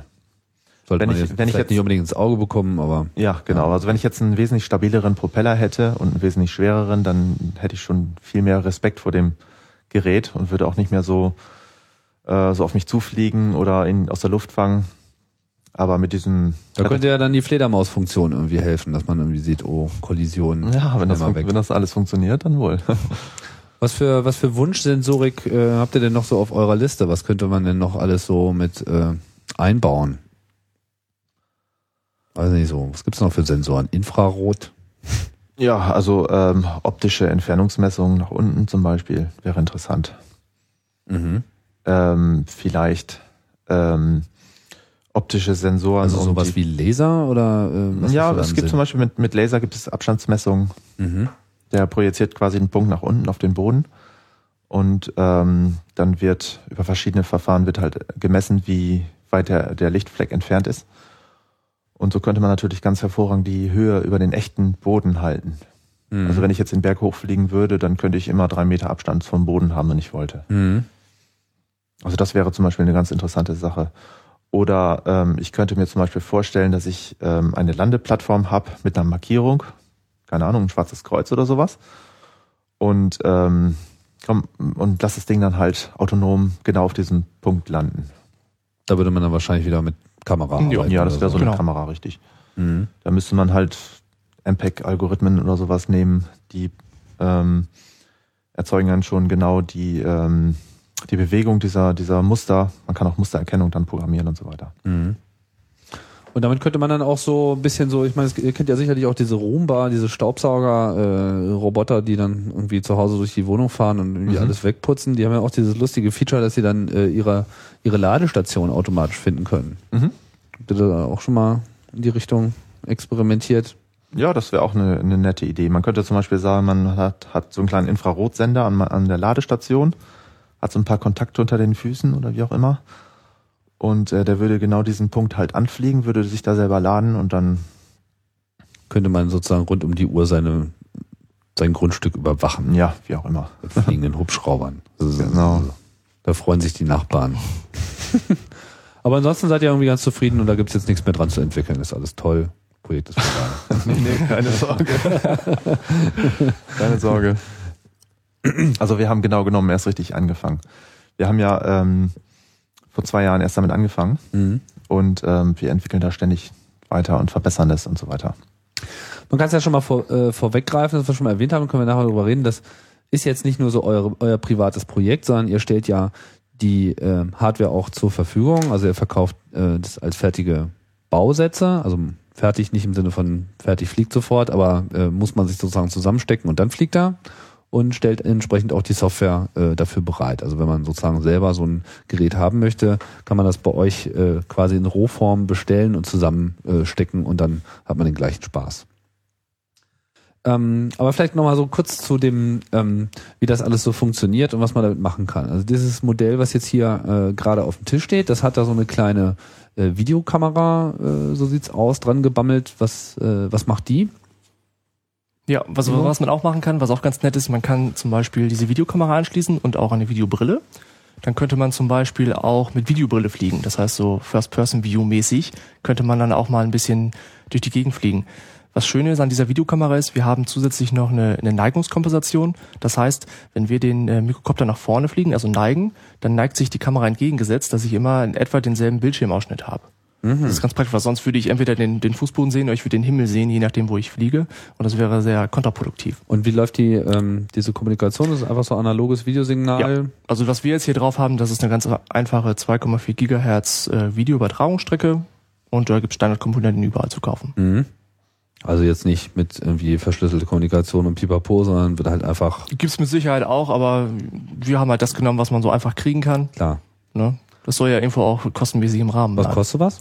100 Euro würde ich mal so schätzen. Ah, also Ja. geht so. Ja, je nachdem. Es gibt Kameras von, von bis. Das ist ja immer so die Sache. Und die Videobrillen genauso. Je nachdem, welche Auflösung ich habe. Oder ich kann auch 500, 600 Euro für, eine, für so eine Videobrille ausgeben. Und dann, hat- dann hat man jetzt sozusagen aber wirklich das, das fliegende Auge, so im wahrsten Sinne des Wortes. Ja, Man setzt sich die Kamera aus. Wie, wie, wie, wie, wie weit reicht das? Also wie weit kann das Ding äh, wegfliegen und man kriegt noch ein halbwegs brauchbares Bild davon? also mit den normalen Sachen, die man so einfach hier in, in Deutschland benutzen darf, kommt man so ein paar hundert Meter weit.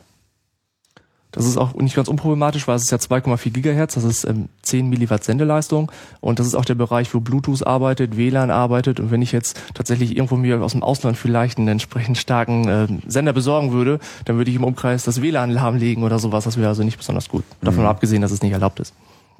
Ja. Oder sich WLAN eigentlich schon selber äh, weitgehend lahmlegt durch das andere Ja. WLAN, was sonst immer noch so rumfliegt. Das noch ganz nebenher. Also das heißt, wenn man so mal euer Experiment auf auf der Autobahn so ein bisschen weiterdenkt, dann könnte man sozusagen auf der Autobahn fahren, irgendwie mit einer Videobrille auf und der Kopter fliegt über einem und man hat dann endlich mal so den Blick, den Lastwagenfahrer auch haben. Don't Naja. try this at home. Was habt ihr damit so experimentiert? Gibt's da irgendwie, ich meine, da könnte ich mir vorstellen, dass da ein paar nette Anekdoten schon ähm, Ja, zusammengekommen es, sind. Es macht oder? auf jeden Fall unheimlich viel Spaß. Also man hat das Gefühl, dass man halt in dem Mikrokopter selbst drin sitzt. Man fliegt den auf Höhe, man lockt vielleicht mit GPS ein und guckt sich erstmal um. Man dreht sich auf der Stelle und sieht die Welt halt aus der Vogelperspektive. Man kann sich da selber auf dem Fußboden stehen sehen. Man kann um sich rumfliegen und Ich habe da so auch so zwei, drei atemberaubende Videos gesehen. Äh, es gibt ja so eine Video, ähm, so eine Videoplattform im, äh, im Netz, wie heißt die noch gleich, wo diese ganzen Modellbau äh, sind? RC Movie. RC Movie, genau. Da, da findet sich viel, oder? Ja. Oder gibt's noch eine andere Genau, Quelle? wir, wir benutzen hauptsächlich RC Movie und Mhm. Vimeo. Natürlich auch YouTube. Okay, aber da, da findet sich jetzt insbesondere viel, alles was aus diesem Modellbaucharakter ist. Da kann man mal, mal suchen, äh, weiß nicht. Mikrocopter ist als Stichwort schon ziemlich gut. Mikrocopter ist Genau. schon mal ganz gut. Noch ein Wir haben- Stichwort, womit man diese Kameravideos findet. Ja, also wir haben bei uns auf der Homepage auch ähm, eine Auswahl der Videos, Mhm. weil wenn man sonst Mikrokopter eingibt, dann wird man erschlagen von Videos. Aber wenn man bei uns jetzt auf die Homepage geht, da haben wir extra eine Videoseite, da sind so die, das ist das Best-of quasi, da sind irgendwie 100 Videos oder sowas. Mikrocopter.de. Genau. Mhm. Ja, das kann ich also jedem nur empfehlen, da mal äh, reinzuschauen. Also ich erinnere mich da nur an so einen Flug, irgendwie so, einen- so einen Fluss entlang, so mit Pappeln und so. Also einfach mal total äh, schicke Optik. So Ja. halt so Hollywood äh, irgendwie selbst gemacht. Ja, also genau. sicherlich auch ganz interessant für Leute, die jetzt, ähm, ich philosophiere mal, keine Ahnung, wenn ich einen Film drehen würde, Mhm. ja, und ich träume von diesen Special Effects, wie man sie halt bei teuren Produktionen einsetzt. Nicht? Also Genau. da muss man sich nicht einen Hubschrauber für mieten. Äh, Ja. Da kann man eben auch äh, mit sowas arbeiten. Genau, man kann auch mit ganz einfachen, kurzen ähm, Luftaufnahmen so ein, ein einfaches Video sehr stark aufwerten. Ähm, ich hatte letztens einen, der ähm, macht, äh, der, der macht gerne Videos von Hochzeiten zum Beispiel. Mhm. Und äh, dann hat er nur ganz zu Anfang des Filmes halt eine so eine Szene, wo er halt auf dieses, äh, auf diesen Altar drauf zufliegt. Oder auf dieses, auf dieses Paar, also jetzt vielleicht nicht während der Hochzeit, sondern irgendwie Innen- vorher gestellt. In der Kirche oder was? Nee, also das war irgendwie draußen oder so. Ah, okay. ne? In der Kirche ging das natürlich im Prinzip auch. Ja, aber es war so, so eine Open-Air-Hochzeit. Ja, genau. Ah, okay. Und dann halt fängt er seinen Film halt mit, mit 15 Sekunden Flugvideo an und dann hat man natürlich- natürlich schon gleich eine ganz andere Einstellung. Ja, kann ich mir vorstellen. Das kommt bestimmt ganz cool. Mhm. Ähm, aber wenn man jetzt, ich meine, äh, aber dieses Videoteil, was wir jetzt eben besprochen haben, was also Live-Video macht, das macht natürlich keine besonders gute Qualität. Da müsste man schon dann nochmal eine, eine ordentliche Kamera quasi zusätzlich anbringen. Ja, also wir, das äh, auch schon mal gemacht? ja, wir machen ganz gerne so eine kleine Digitalkamera darunter. Da eignet sich zum Beispiel so eine so eine Xus ganz gut. Mhm. Und ähm, die hat auch den Vorteil, dass sie auch diese Neigungskompensation mit einem kleinen Servo macht. Das heißt also auch, wenn ich fliege, habe ich, wenn ich Videos mache zum Beispiel, habe ich auch einen vernünftigen Bildausschnitt. Das habe ich in einer hohen Auflösung, weil das wird ja direkt auf die SD-Karte der Kamera gespeichert. Und wie kriegt er die Kamera dazu, im richtigen Moment auch einzuschalten oder setzt er die vorher einfach auf Rekord Also- und dann fliegt er los? Genau, also wenn ich jetzt ein Video mache, dann mache ich halt vorher Rekord und ich fliege los. Hinterher kann ich mir das ja zusammenschneiden, wie ich es haben möchte. Aber gibt es da auch eine Fernbedienungsoption? Äh, man könnte, man könnte auch was fernauslösen, das geht grundsätzlich auch, weil wir können über unsere Flight Control haben wir auch ein paar Schaltausgänge. Darüber kann man Lichter schalten, wenn man möchte. Ganz lustig, aber ich kann zum Beispiel auch so ein, ein Servo als Auslöseservo benutzen und dann im Prinzip den Knopf drücken der Kamera. Ich glaube, Ja. verschiedene Kameras kann man auch über USB direkt steuern. Gibt's auch, Oder? gibt's auch, Habt kann man ihr auch machen. USB auf eurem Gerät? Die direkt steuern kannst du es nicht, aber du kannst zum Beispiel US, über dieses USB im Prinzip eine Auslösung machen. Das heißt, ich gebe da einfach nur einen Impuls drauf und dann kann ich auslösen. Das geht. Mhm. Ne? Und wenn man halt Videos, also Videos kann man sehr gut machen, einfach anschalten, losfliegen. Und wenn ich halt ähm, Fotos machen will, also wir machen es meistens so, dass wir so eine Automatik einschalten, alle drei Sekunden Bild. dann fliegt man halt mal und hinterher guckt man sich die Bilder an. Also es ist sehr schwer, direkt den Punkt zu treffen, wo ich jetzt auslösen möchte. Ja, verstehe. Das ist schwierig. Dann kann ich besser sagen, okay, ich fliege jetzt einfach drumherum, mache da meine 100 Bilder, auf der SD-Karte ist genug Platz und gucke mir hinterher die besten Bilder an und das gibt eigentlich ein ganz gutes Ergebnis. Ja, da trifft man dann auf jeden Fall irgendwas Nettes. Aber ihr habt auch, ähm, ihr könnt aber auch schon direkt Kommunikation machen. Also es gibt so ein Bluetooth-Modul, oder? Ja, wir können auch digitale Daten übertragen und dann das PC-Programm, also unser Copter-Tool, äh, vom Boden aus betreiben und können uns Messdaten angucken oder was auch immer. Ah, da geht es sozusagen um die ähm, Sensoren, äh, sozusagen, also wie man das in der Formel 1 auch macht, so dass äh, alle Wagen sozusagen die Telemetrie über, äh, übertragen. Das ist Genau. der richtige Begriff. Richtig. Äh, das macht ihr über Bluetooth und das ist da sozusagen auch standardmäßig dabei. Mm, Ja, das, das sind so Standardkomponenten, die kann man dann da anschließen. Also ich meine, ist das jetzt alles so modular Ja, ist aufgebaut, modular, dass man so ja. alles nochmal dazustecken kann? Ja, das ist im Prinzip ein Bluetooth-Modul, was ich halt an, an, an die Serienschnittstelle von der, von der Karte anschließen kann. Da muss ich halt zwei Stück von haben oder halt so ein Bluetooth-Dongle und dann habe ich halt die Option, dass ich halt drahtlos was machen kann. Ähm, vielleicht bevor wir dann zu der äh, Software noch kommen, sollten wir vielleicht mal auch die, auf die Elektronik jetzt als solche eingehen. Jetzt haben wir immer so schön drum herum äh, geredet. Was, was befindet sich da jetzt wirklich auf dem Gerät, was diese ganzen Berechnungen durchführt? Über die wir jetzt gesprochen haben. Ähm, also die, der Hauptmikrokopter besteht im Prinzip aus ähm, halt neben den Motoren braucht er halt diese vier Motorregler, diese vier Brushless-Regler und dann im Prinzip nur noch die ähm, Flight Control, also die Platine mit den Sensoren und dem Hauptrechner, die ist 5 mal 5 Zentimeter groß. Und ähm, dann hast du noch einen Fernbedienungsempfänger, der ist auch nicht allzu groß, der ist, was weiß ich, 3 mal 2 Zentimeter groß. Und äh, den Akku. Das war's dann schon. Und was ist da jetzt drauf auf dieser Flight Control? Da habe ich erstmal den ähm, Hauptprozessor drauf. Das ist ein 8-Bit ARM ähm, ein 8-Bit Atmel Prozessor. Ähm, daran angeschlossen ist dann halt ein Baustein, das der beinhaltet den dreiachsigen ähm, Beschleunigungssensor. Mhm. Und dann die drei Gyroskope, also die drei Drehratensensoren, sind getrennt. Also äh, getrennte Bausteine sind halt auch verlötet auf der Leiterkarte. Dann habe ich noch einen ähm, Spannungsregler, den Luftdrucksensor, paar Operationsverstärker, um die Signale zu verstärken. Und äh, eine serielle Schnittstelle. Das war's dann im Prinzip schon. Und die serielle Schnittstelle ist sozusagen der, der Weg, über die man dann auch das Ding neu programmiert mit neuer Firmware ausstattet und so. Genau, mit der ähm, seriellen Schnittstelle kann ich äh, ihn parametrieren. Also ich kann das Flugverhalten ändern, indem ich ein paar Parameter ändere. Oder ich kann halt Software neu einspielen. Oder an die serielle Schnittstelle wird auch das Naviboard angeschlossen, was halt oben drüber gesetzt wird. Was für eine serielle Schnittstelle ist das? Reden wir jetzt von V24 oder ähm, sowas in der Art. Mhm. Asynchrone. sowas in der Art? ja, also ist nicht V24. nein, V24 ist plus minus 12 Volt. Ah, Und ähm, wir arbeiten mit, mit 0 und 5 Volt als Pegel. okay. Äh, ist das jetzt was eigenes oder ist das äh, Nein, das ist Standard? Das ist Standard. Was, wie heißt der Standard? Was ist das? Ja, asynchron. Mit TTL-Pegeln halt. Also, Ja, okay. Ja, asynchrone Datenübertragung. Okay, irgendwas.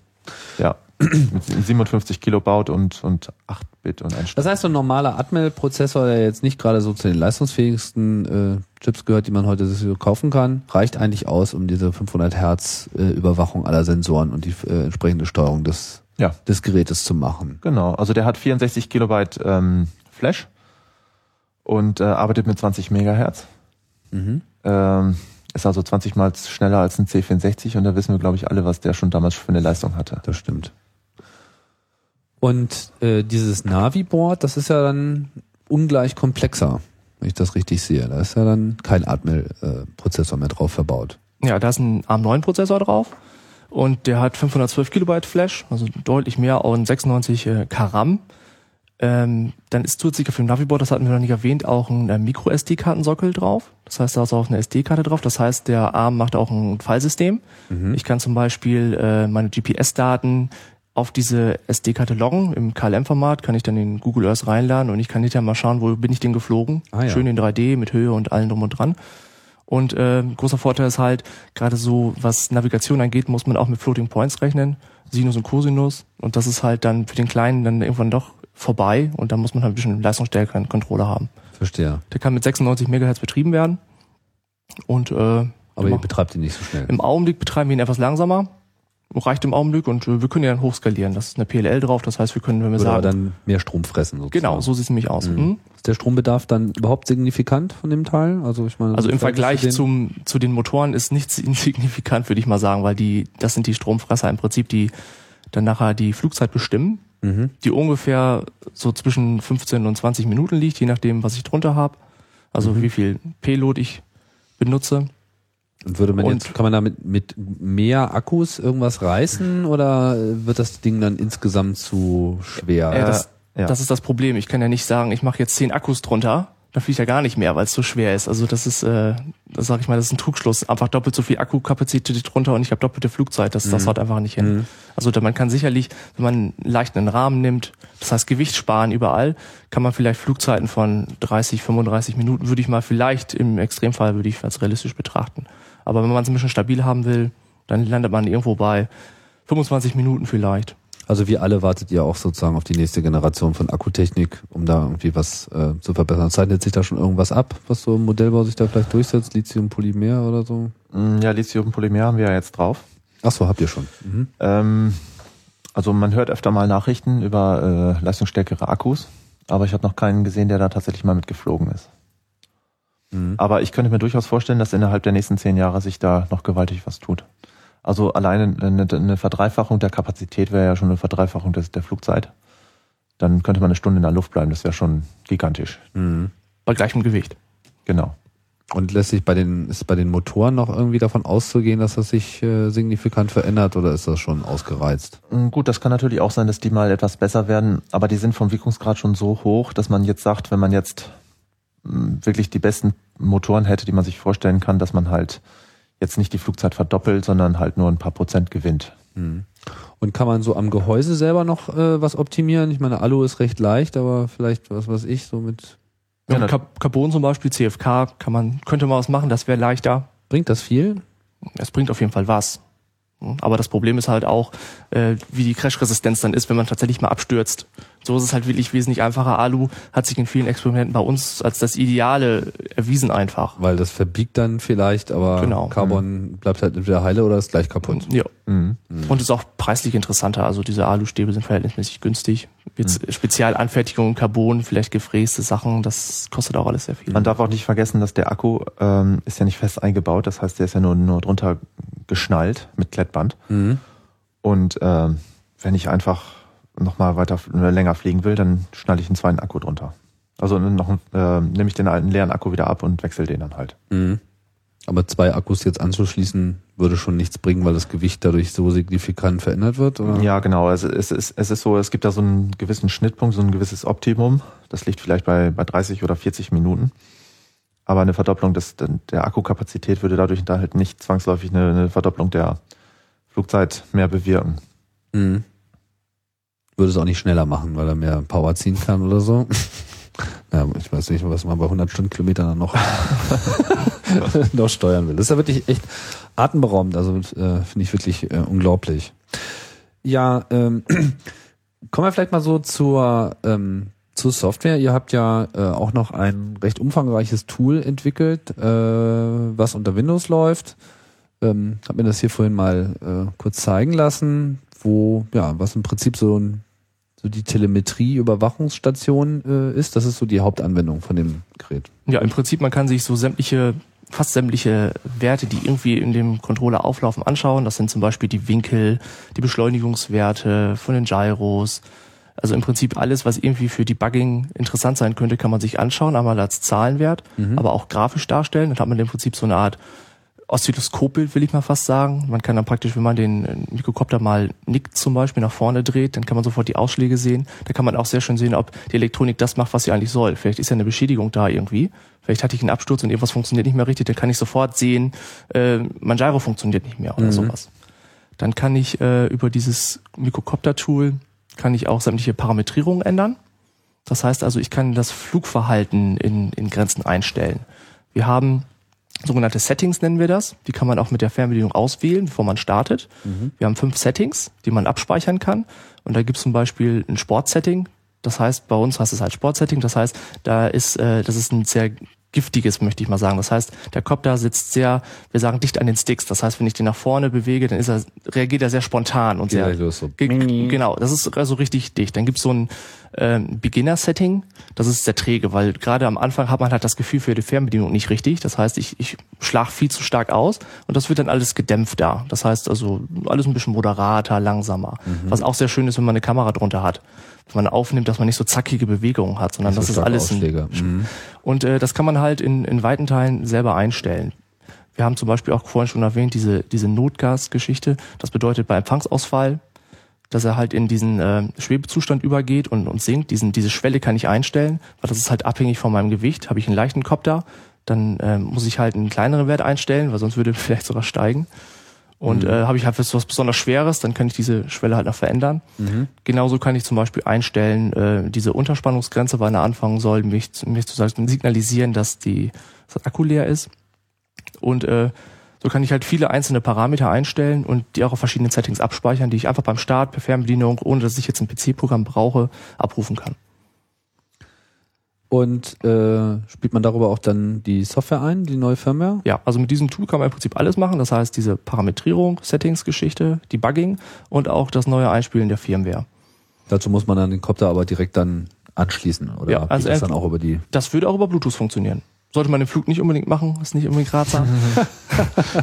Aber grund theoretisch, äh, theoretisch machbar. Das heißt aber, dass man dann ähm, auch Bluetooth im Rechner braucht. Wenn man das mit Bluetooth macht. Normalerweise, wir haben so ein kleines äh, ähm, Adapterplatinchen gemacht per USB.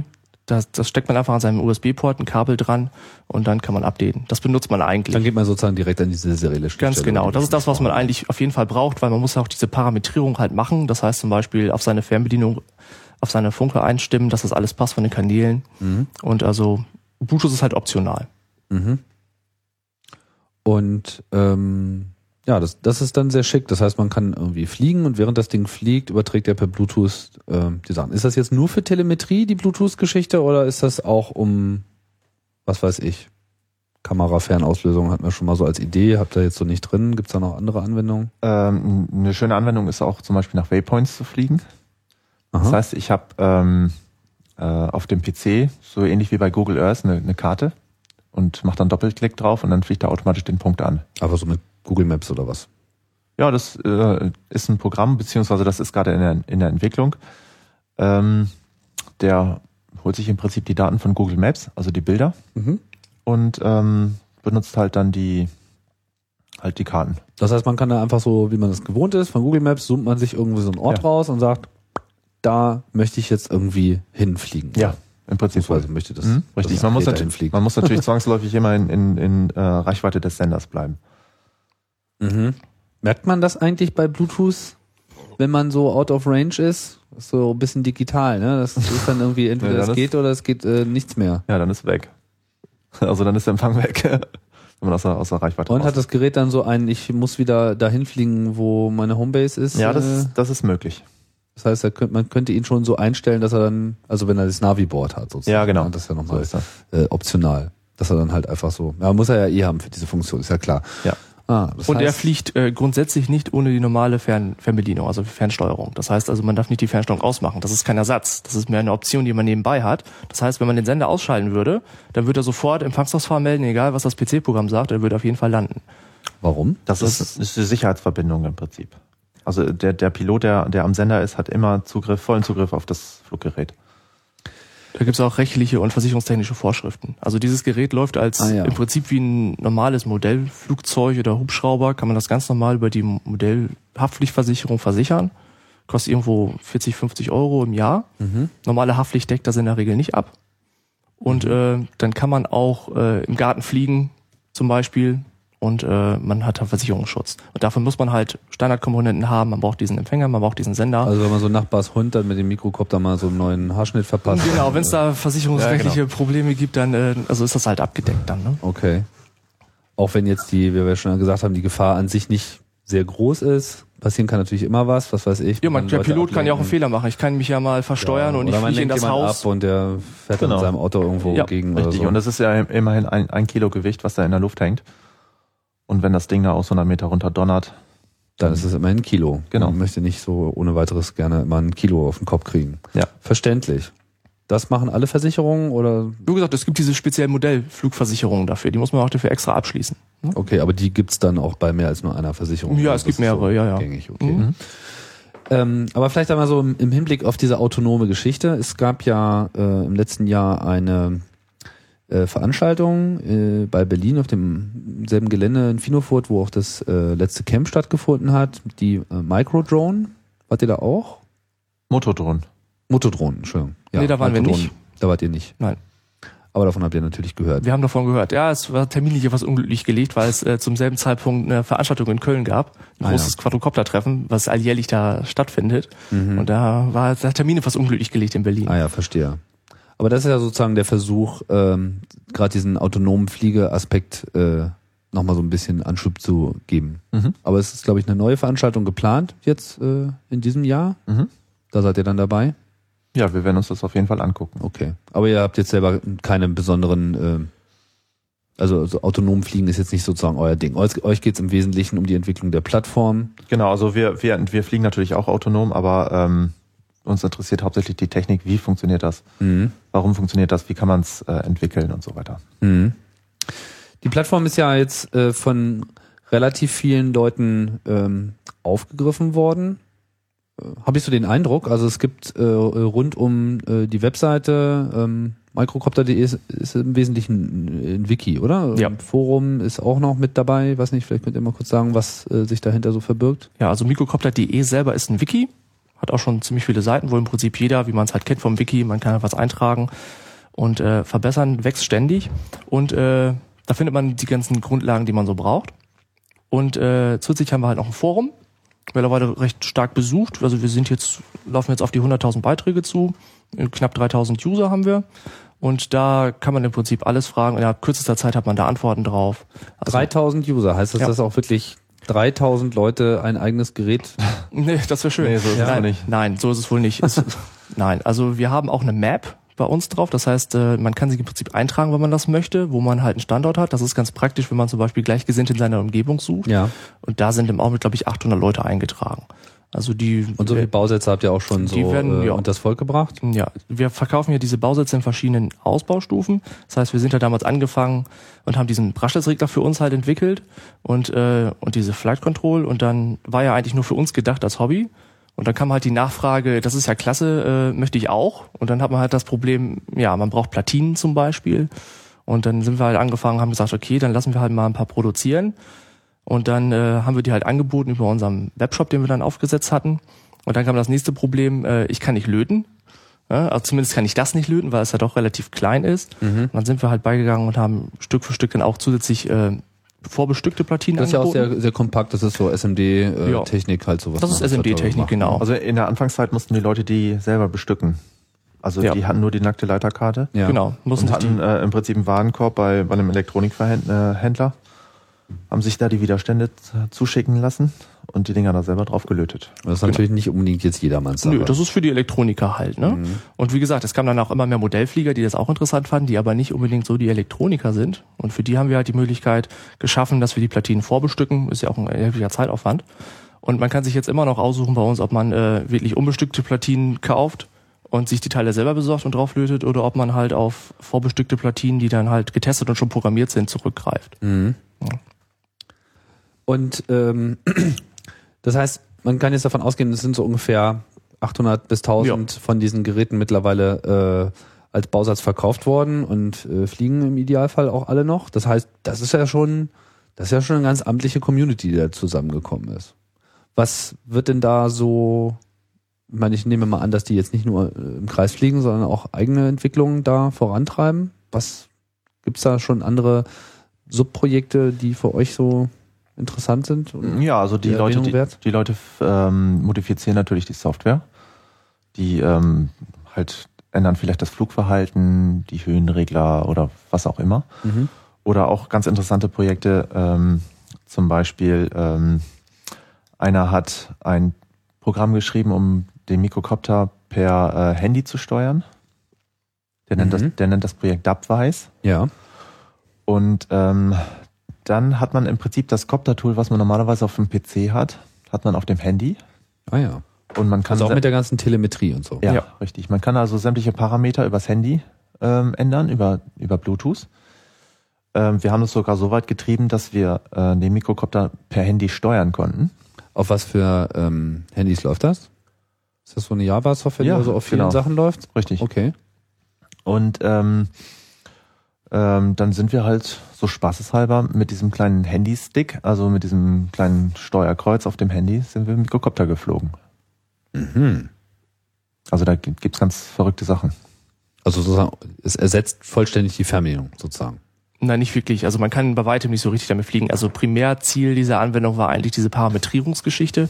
Das heißt, wenn ich jetzt irgendwo im Feld bin und ich möchte halt irgendwie ein Flugverhalten doch ändern, was ich vorher vielleicht nicht eingestellt habe mit meinem PC, dann muss ich meinen Laptop nicht mitnehmen, sondern ich kann einfach mein Handy, das habe ich sowieso dabei, das nehme ich und tippsel das dann schnell um und ich kann weiterfliegen. Ne? Dafür ist es eigentlich hauptsächlich Also diese so bei stürmischem, windigen Wetter, Genau. so leicht nieselt und so, ist natürlich ein zum Handy Beispiel. Mhm. auf eine ganz andere Art und Weise praktisch als ein Laptop. Genau. Also Steuerungs jetzt zum Beispiel auf dem äh, auf dem Kongress jetzt in Berlin, da hatte einer was vorgestellt, der hat das mit einer Wii-Fernbedienung geflogen, tatsächlich. Aha. Also mit dieser, man kennt ja von dieser Spielekonsole. Ja. Damit konnte man schon sehr feinfühlig steuern, weil ja auch der Beschleunigungssensor und sowas ist in so einer Wii-Fernbedienung auch drin. Mhm. Also da gibt's auch so Sachen oder irgendwelche äh, Joystick-Anwendungen, da gibt's auch so Space-Joysticks für irgendwelche Flugsimulatoren, versuchen da auch einige dann auf die Mikrokoptersteuerung zu portieren. Also da gibt's halt diverse Ansätze.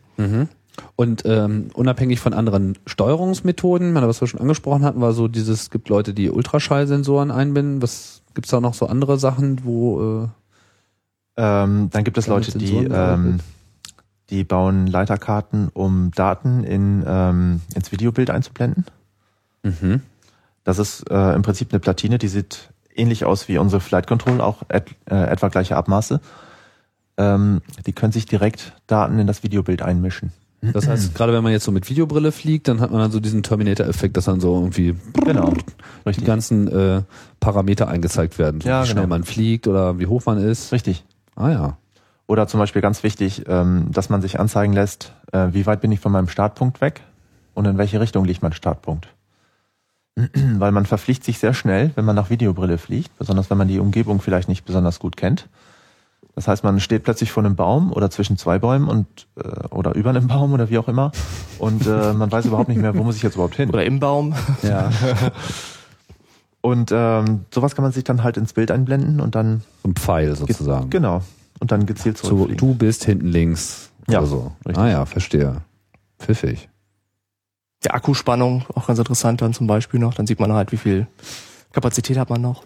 Und welche äh, und solche Software-Sachen Sachen fließt denn das dann auch in eure Firmware wieder mit ein? Also gibt's da auch so einen Austausch äh, in der Software oder sind das alles unabhängige Entwicklungen? Also das war jetzt, also was er jetzt angesprochen hat, dieses EPUSD-Projekt, das ist halt eine, eine eigenständige Geschichte. Die haben auch einen eigenen Wiki, wo man auch die Leiterkarten kaufen kann mit einer eigenen Software. So als praktisch als Add-on für den Mikrocopter. Aber ansonsten gute Ideen und sowas, das fließt natürlich ein. Da sollte man vielleicht noch mal kurz was ähm, zu eurer Lizenz sagen. Das ist ja jetzt ähm, kein Open Source Projekt, äh, wie man jetzt vielleicht eigentlich äh, das, das häufig äh, findet, sondern ihr habt da eine Einschränkung. Also ihr gebt schon eure die, die Software schon im Source Code raus. Also die Firmware Richtig. ist vollständig da. Und man kann die auch nehmen und man kann die auch modifizieren. Welche Einschränkungen gibt es? Ja, also im Wesentlichen ha- haben wir halt die Einschränkung, dass es nur für den privaten Gebrauch ist. Das heißt also non-commercial, wenn man so sagen möchte. Das heißt, wenn Mhm. irgendjemand jetzt den Mikrocopter benutzt, um irgendwie Geld damit zu verdienen, dann äh, muss er sich halt mit uns in Verbindung setzen. Dann müssen wir halt das klären, wie wir das dann machen können. Okay. Aber für die private Anwendung kann man im Prinzip machen, was man möchte. Aber das wird auch getan. Also es gibt auch Leute, die jetzt den Mikrocopter auch für kommerzielle Anwendungen Ja, das wird äh, auch getan einsetzen. und äh, die Community wacht auch ganz gut darüber. Also es kommt öfter mal ein Beitrag im Forum, wenn man dann sieht, das sieht aber verdammt nach Mikrocopter aus. Da macht jemand Luftbildaufnahmen und das sieht auch wie ein Mikrocopter. Ne? Ist das denn in Ordnung und sowas?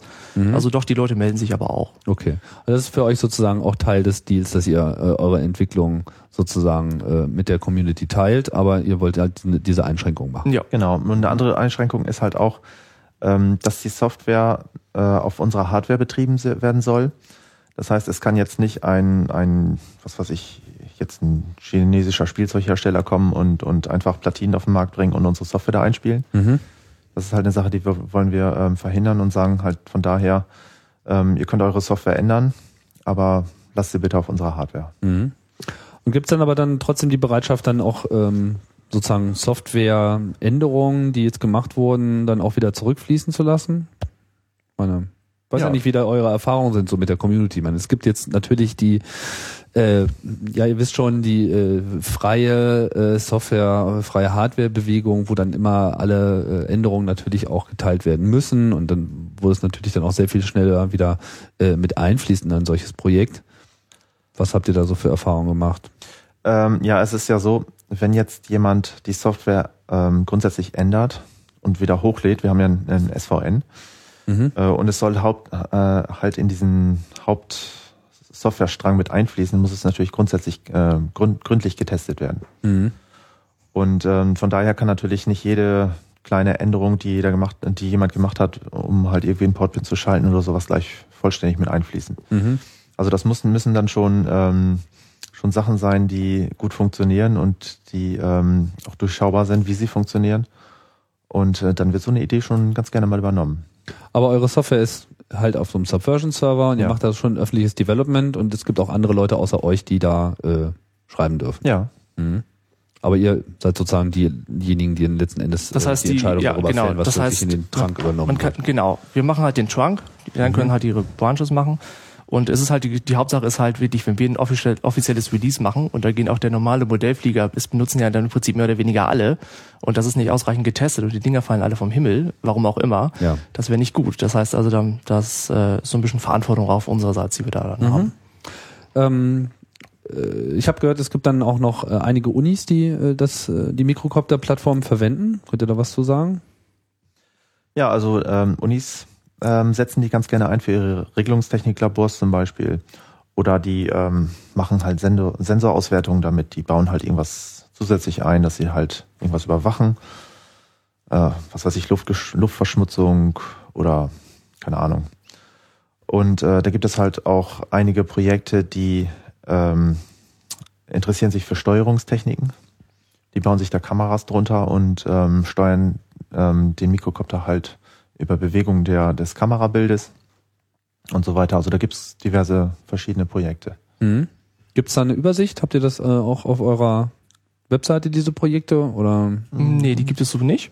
So eine Übersicht haben wir nicht. Leider eigentlich. Das stimmt, das ist ein guter Ansatz, könnte man mal aufnehmen. Okay. Man sieht öfter mal Publikationen im Netz, dass irgendwelche Unis dann ihre, ihre selbstentwickelten Quadrocopter vorstellen und äh, Meistens ist es dann Mikrokopter als Basis. Das geht dann meistens aus der Berichterstattung auch nicht so vor. Also es gibt so diverse Unis, die den Mikrokopter praktisch selber entwickelt haben möchten, so klingt es zumindest, was dann in der Regel aber ja unser Mikrokopter war und die haben dann eben eine Erweiterung gemacht, wie gesagt, irgendwie optischer Fluss oder Bilderkennung oder sowas. Wobei das ja wahrscheinlich dann in der Regel auch einfach ein Problem der Wahrnehmung äh, durch die Medien ist, weil ja. äh, ich denke, ja. solche Details werden dann auch nicht unbedingt immer äh, so ohne weiteres umgesetzt. Ja, das ist leider so. Mhm. Viele Sachen, die werden dann, irgendwelche Artikel werden dann geschrieben und das ist dann halt nicht ganz richtig. Aber in der Regel, wenn man die Leute dann anschreibt, dann äh, wird das auch korrigiert. Mhm.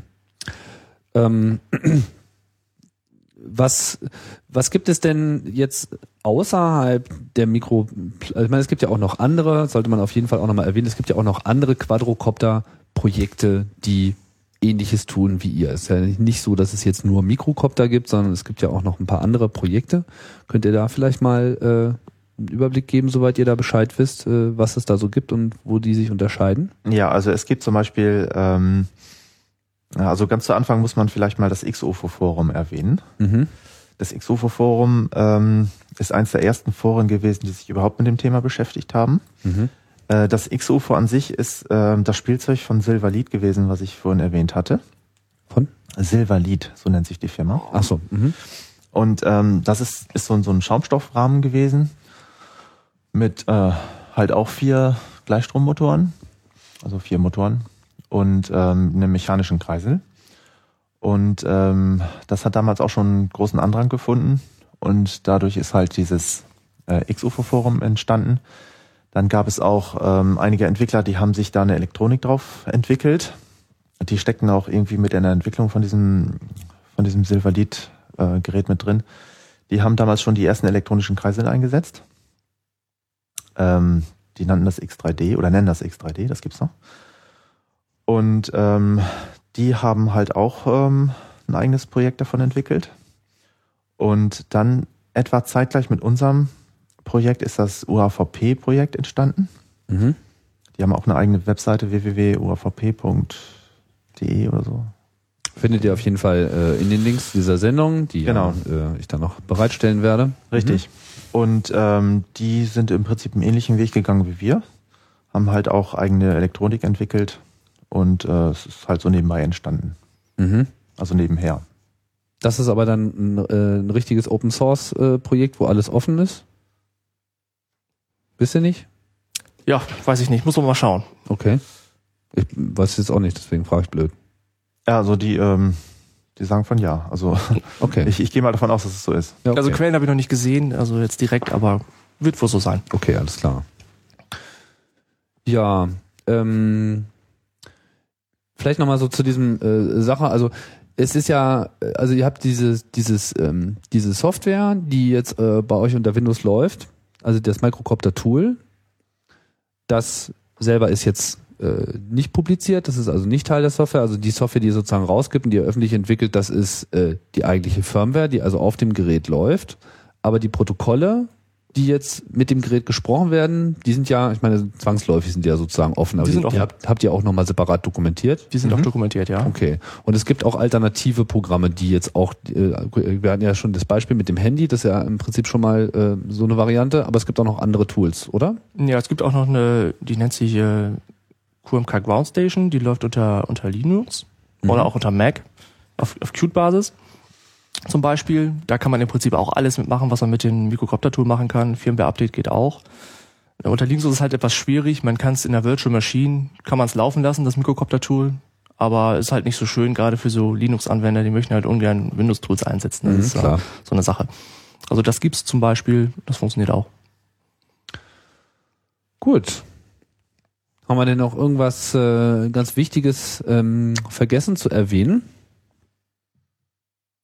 Ein ganz guter Ritt hier irgendwie durch die äh, Technik und durch die äh, Community. Wie ist, wie ist denn so euer, ähm, was mich nochmal interessiert, wie ist denn so, so euer Verhältnis ähm, zu dieser ganzen Community, die da immer abwächst? Ich meine, wenn da irgendwie 3000 Leute in dem Forum so ähm, sich rumtoben, äh, toben, habt ihr da eine relativ enge Nähe? Äh, Du hast äh, von, von diesem Treffen äh, geredet, was das findet einmal im Jahr statt, sagst du? Ja, ein, zweimal im Jahr in Köln äh, findet dieses Treffen statt. Da sind halt viele auch aus dem X-UFO-Bereich, zum Beispiel auch, das ist nicht speziell Mikrocopter, es geht halt um Quadrocopter allgemein. Generell, okay. Generell, Das, mhm. das sind dann so um die 100 Leute waren, glaube ich, letztes Mal da. Ich weiß Hat es das nicht einen genau. Namen, das äh, Treffen, oder ist das einfach das Treffen? Äh, Quadrocop gibt's glaube ich auch eine Homepage. So müssen wir nachher in den Links mal schauen. Okay. Mhm.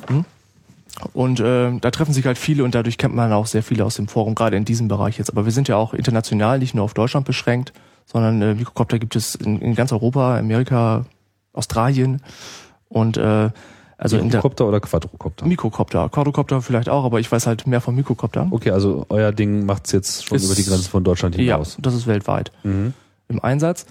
Und äh, ja, Community, äh, das muss ich sagen, da muss ich noch einen besonderen Dank an die Community richten im Prinzip, weil äh, was die an Support leisten, das, das könnten wir gar nicht so nebenbei, weil es gibt halt, äh, wir machen es ja mehr oder weniger, sage ich mal, nebenbei. Wir sind, wir haben, wir sind beide selbstständig, aber dieses Projekt läuft im Prinzip nur nebenbei, will ich mal sagen, und hat auch einen erheblichen Supportaufwand. Und gerade so Wiki-Forum und auch der Chat dämpft schon viel weg. Es kommen so noch genug Mails durch, die wir auch noch beantworten müssen. Dadurch äh, schaffen wir es manchmal auch gar nicht, das Forum auch zu lesen. Wir liegen bei, ich glaube, 90 Beiträgen pro Tag.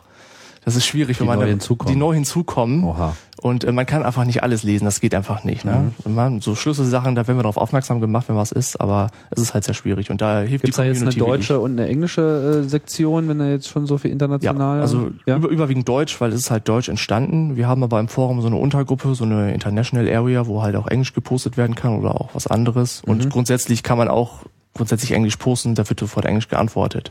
Unser Wiki ist auch äh, zweisprachig, das heißt, äh, ein Großteil ist in Deutsch, die Anleitung, aber so Schlüsselkomponenten sind äh, ebenfalls in Englisch, teilweise auch in Italienisch und, und Spanisch kommt jetzt auch noch was dazu.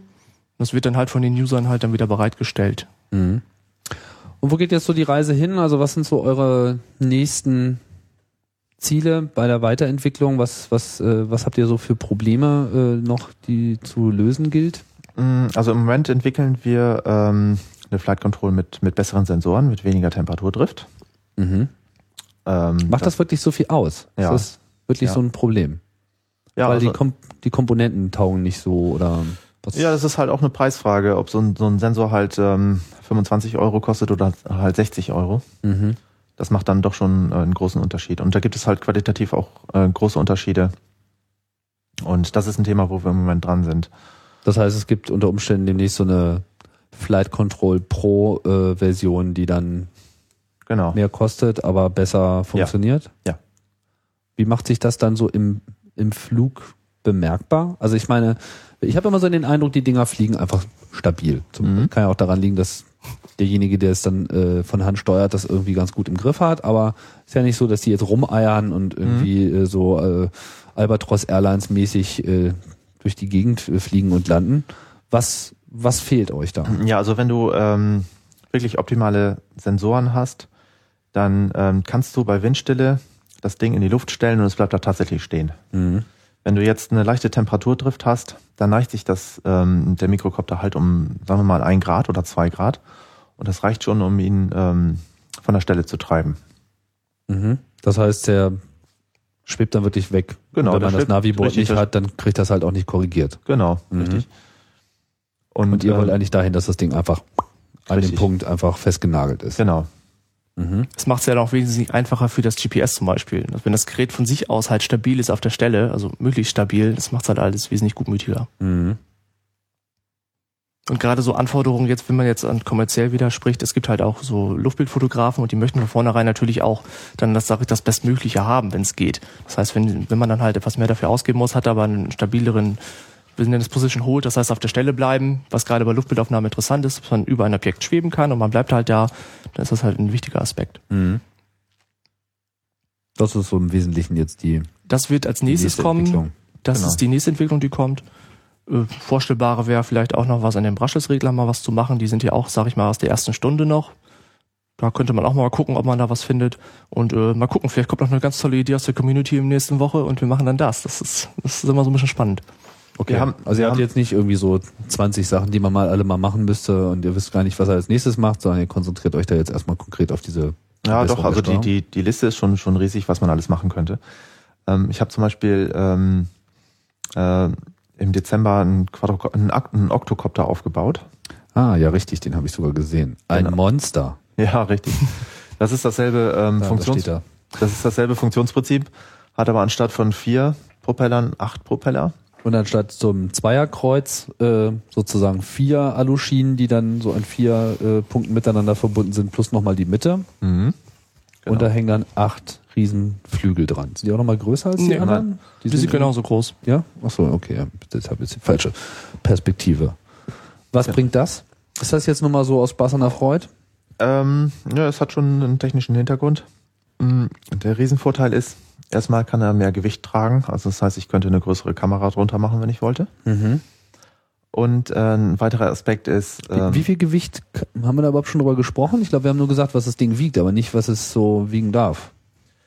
ähm, also die Geräte wiegen ja so etwa ähm, zwischen 700 und 1000 Gramm Mhm. und die können nochmal so 300, 400 Gramm mitnehmen. Und beim Octocopter? Der Beim wiegt ja an sich kann natürlich ich- schon mal viel mehr. Ja, das ist schon richtig. Ich kann fast das Doppelte an Gewicht mitnehmen. Das heißt, der wiegt an, also wiegt, was wiegt der? Wiegt der an sich? Ich würde mal sagen, das Doppelte, Ich glaube, der wiegt 1200 Gramm plus Akku. Also irgendwie 1500 Gramm wiegt der. mhm. und äh, kann natürlich dementsprechend mehr Gewicht mitnehmen, wenn er wollte. Und äh, ein weiterer Aspekt ist, ähm, es dürfte im Flug sogar ein Propeller abfliegen oder ein Motor ausfallen. Der will sich trotzdem stabil in der Luft halten. Nur einer. Es dürfen im Prinzip vier Motoren ausfallen. Das müssen dann die natürlich nicht richtigen die sein. richtigen Okay. sein. Ja, okay. ähm, Das die heißt, Frage, das Ding ist so ein bisschen ähm, fehlertolerant. Aber ich meine, das passiert Genau. ja relativ, relativ selten. Also das ist jetzt nicht wirklich ein, ist nicht wirklich ein Problem. Nö. So, dass irgendwie Ja, gut, aber Meter mal was ausfallen ich sag mal so, wenn, wenn ich jetzt an einem Baum vorbeifliege und ich komme jetzt mit dem Propeller an einen Ast, dann kommt er schon zum Stehen. Das heißt, es ist vielleicht so ein bisschen die, ähm, der Prototyp für Anwendung in kritischen Umgebungen. Was weiß ich. Ja. Könnte, aber zum Beispiel auch wenn Tolle ich, ne, wenn ich Luftbilder in der eine, Schlucht, wo man ihn dann nicht so ohne weiteres Ja. wieder retten kann, wenn er wirklich mal vielleicht, aber auch wenn ich zum. Beispiel eine, eine teure HD-Kamera vielleicht mehrere tausend Euro da drunter hängen habe, dann hatte ich wahrscheinlich doch ein besseres Gefühl, wenn ich wüsste, es, es Verstehe. dürfte mal was kaputt gehen Als und es fällt nicht sofort sozusagen. runter. Eine gewisse Redundanz äh, ist auf jeden Fall nicht, nicht schlecht. Mhm. Wo man sagen muss, auch bei dem kleineren äh, Quadrocopter könnte man grundsätzlich mehr Gewicht drunter hängen, aber es, es schließt sich halt sehr stark in der Flugzeit zu Buche. Das heißt, erstmal wird das Flugverhalten, es wird alles sehr viel träger und schwerer und äh, ich weiß nicht, ob es viel bringt, dass man dann mit einem Kilo noch, noch fünf Minuten fliegen kann. Ne? Das bringt natürlich nicht wirklich was. Ist der Octocopter denn schon eine abgeschlossene Entwicklung oder ist das so noch so im Experimentalstudium? Ist das, so- konnte man da so die, die wesentlichen Parametersteuerungen einfach so übernehmen oder gab es dann, dann neue Herausforderungen? Oder ist das alles also ich habe das, ich hab das in, im Dezember, ähm, habe ich die Software soweit äh, erweitert, habe die Software auch schon ähm, publiziert. Und ähm, es gibt auch schon etliche Leute, die haben sich das Ding nachgebaut und fliegen damit. Mhm. Also man kann sicherlich noch einiges verbessern, aber es fliegt schon ganz erstaunlich gut. Und was ist noch so im Regal? Ich bin ganz begierig. Also ich äh, wüsste wirklich gerne, wohin ihr da, äh, wo ihr sozusagen da noch äh, Erweiterungsmöglichkeiten seht, wie man das äh, zum Einsatz bringen kann. Ich meine, jetzt so rein in der Anwendung, ich meine, das ist ja jetzt eigentlich weniger euer Ding, weil ihr euch ja eigentlich auf die äh, Entwicklung und da kann man sich ja, was weiß ich, äh, einfallen lassen. Also gerade ja. so mit der GPS und äh, Kameras und Also so. ja, genau, gerade gerade mit GPS und so weiter, da gibt es etliche Anwendungen. Ich habe zum Beispiel ähm, mal Schwammfliegen mal probiert. Das heißt, ich habe zwei Mikrokopter in die Luft gebracht mit zwei Sendern und die beiden kommunizieren über Bluetooth untereinander und Ah. schicken sich gegenseitig die Position zu. Also die machen dann sozusagen autonome Peer-to-Peer-Kommunikation. Richtig. Und der eine sagt, ich bin hier und der andere Genau. sagt, ich komme. Richtig. Und dann fliegt er dem hinter- hinterher. Ja, genau, der ist ihm immer hinterher geflogen. Oder ich kann mir einen Peilsender in die Hosentasche stecken und ähm, der Mikrokopter fliegt mir autonom hinterher. Also sozusagen eigenen GPS-Empfänger. Und Ja. der wird dann per Bluetooth dann Ja. an den Dings und dann ist mit So Fifi. ist es. Das heißt, du musst dann, ist das so, wie ihr das auf der Autobahn auch gemacht habt oder ähm, Nein, das war nicht die Autobahn, das war ähm, oder okay. Nee, nee, das war schon, Autobahn das war ist ein schon ein Feldweg, also eine Autobahn wäre natürlich, kein- wäre natürlich nicht möglich. Ja. Also hier, hier gibt's sehr abgelegene Ecken, wo man, so, wo man sowas machen kann. Wo man sowas machen kann. stimmt. Wir sind ja hier auf Friesland. Ja, ähm, äh, nein, nein, den habe ich da damals schon per Hand gesteuert. Aber rein theoretisch wäre das möglich, das stimmt schon. Okay, dann hätte man immer so seinen Buddy, der noch eine Ladestation oben aufs Auto. Ja, ja, genau. Mhm. Also das sind so Sachen, das sind so Spielereien, die, ähm, die wir einfach mal ausprobieren und die auch ganz hervorragend funktionieren. Ja, super. Super Spielzeug. Äh, auf jeden Fall beeindruckende Technologie. Wer ähm, Interesse hat an diesem oder anderen Projekten, ihr findet die Links äh, in der Seite zu dieser Sendung. Ja, die Ressourcen zu eurem Projekt haben wir weitgehend jetzt schon genannt. Es gibt mikrocopter.de, das Wiki, dann gibt's ein äh, Forum dazu. Gibt's noch unabhängig von äh, Mikrocopter jetzt allgemein zu der Technik ähm, so Ressourcen, die ihr da erwähnenswert äh, findet? Habt ihr irgendwelche Webseiten, die jetzt so über Technik, Hubschrauber, Technologie, was nicht, die Komponenten oder so besonders viel Auskunft gibt? Ähm, wir können ja mal ein paar Links zusammensuchen, tun die mit bei dir auf die, auf die Seite. Ja, klar. Aber da fällt euch jetzt so aus dem Stand nichts. Äh, wie gesagt, ein, äh, das äh, XUFO-Forum, das ist www.xufo.de. was wir schon erwähnt haben. Ja. Ja. Ähm, müssen wir mal gucken. Okay, alles klar. Dann kommt das irgendwie alles in die Links. Na, dann denke ich, dann haben wir es. Vielen Dank, äh, Ingo und Holger, für die äh, ausführliche Darstellung des Themas. Bitteschön. Ja. Und ja, vielen Dank auch für das äh, Zuhören. Das war Chaos Radio Express 106. Äh, wie immer die Aufforderung, äh, kräftig zu kommentieren bei uns im Blog. Oder wenn ihr Fragen habt, äh, ja, dann könnt ihr äh, Ausnahmefällen auch mal eine Mail schicken an chaosradio.ccc.de. Äh, ansonsten, wenn ihr euch äh, für das Mikrocopter-Projekt interessiert, wie schon erwähnt, mikrocopter.de, dort findet ihr eine ganze Menge Sachen, lustige Videos, äh, die ich nochmal nahelegen kann, weil das ist schon ziemlich beeindruckend, insbesondere diese ganzen autonomen äh, Experimente und natürlich vor allem auch diese coolen Flüge mit der Videobrille. Tolle Sache. Ja, äh, dann sagen wir mal ordentlich Tschüss. Ja, Ja, ciao. ja tschüss, dann und, bis zum äh, nächsten Mal. Bis bald bei Chaos Radio Express.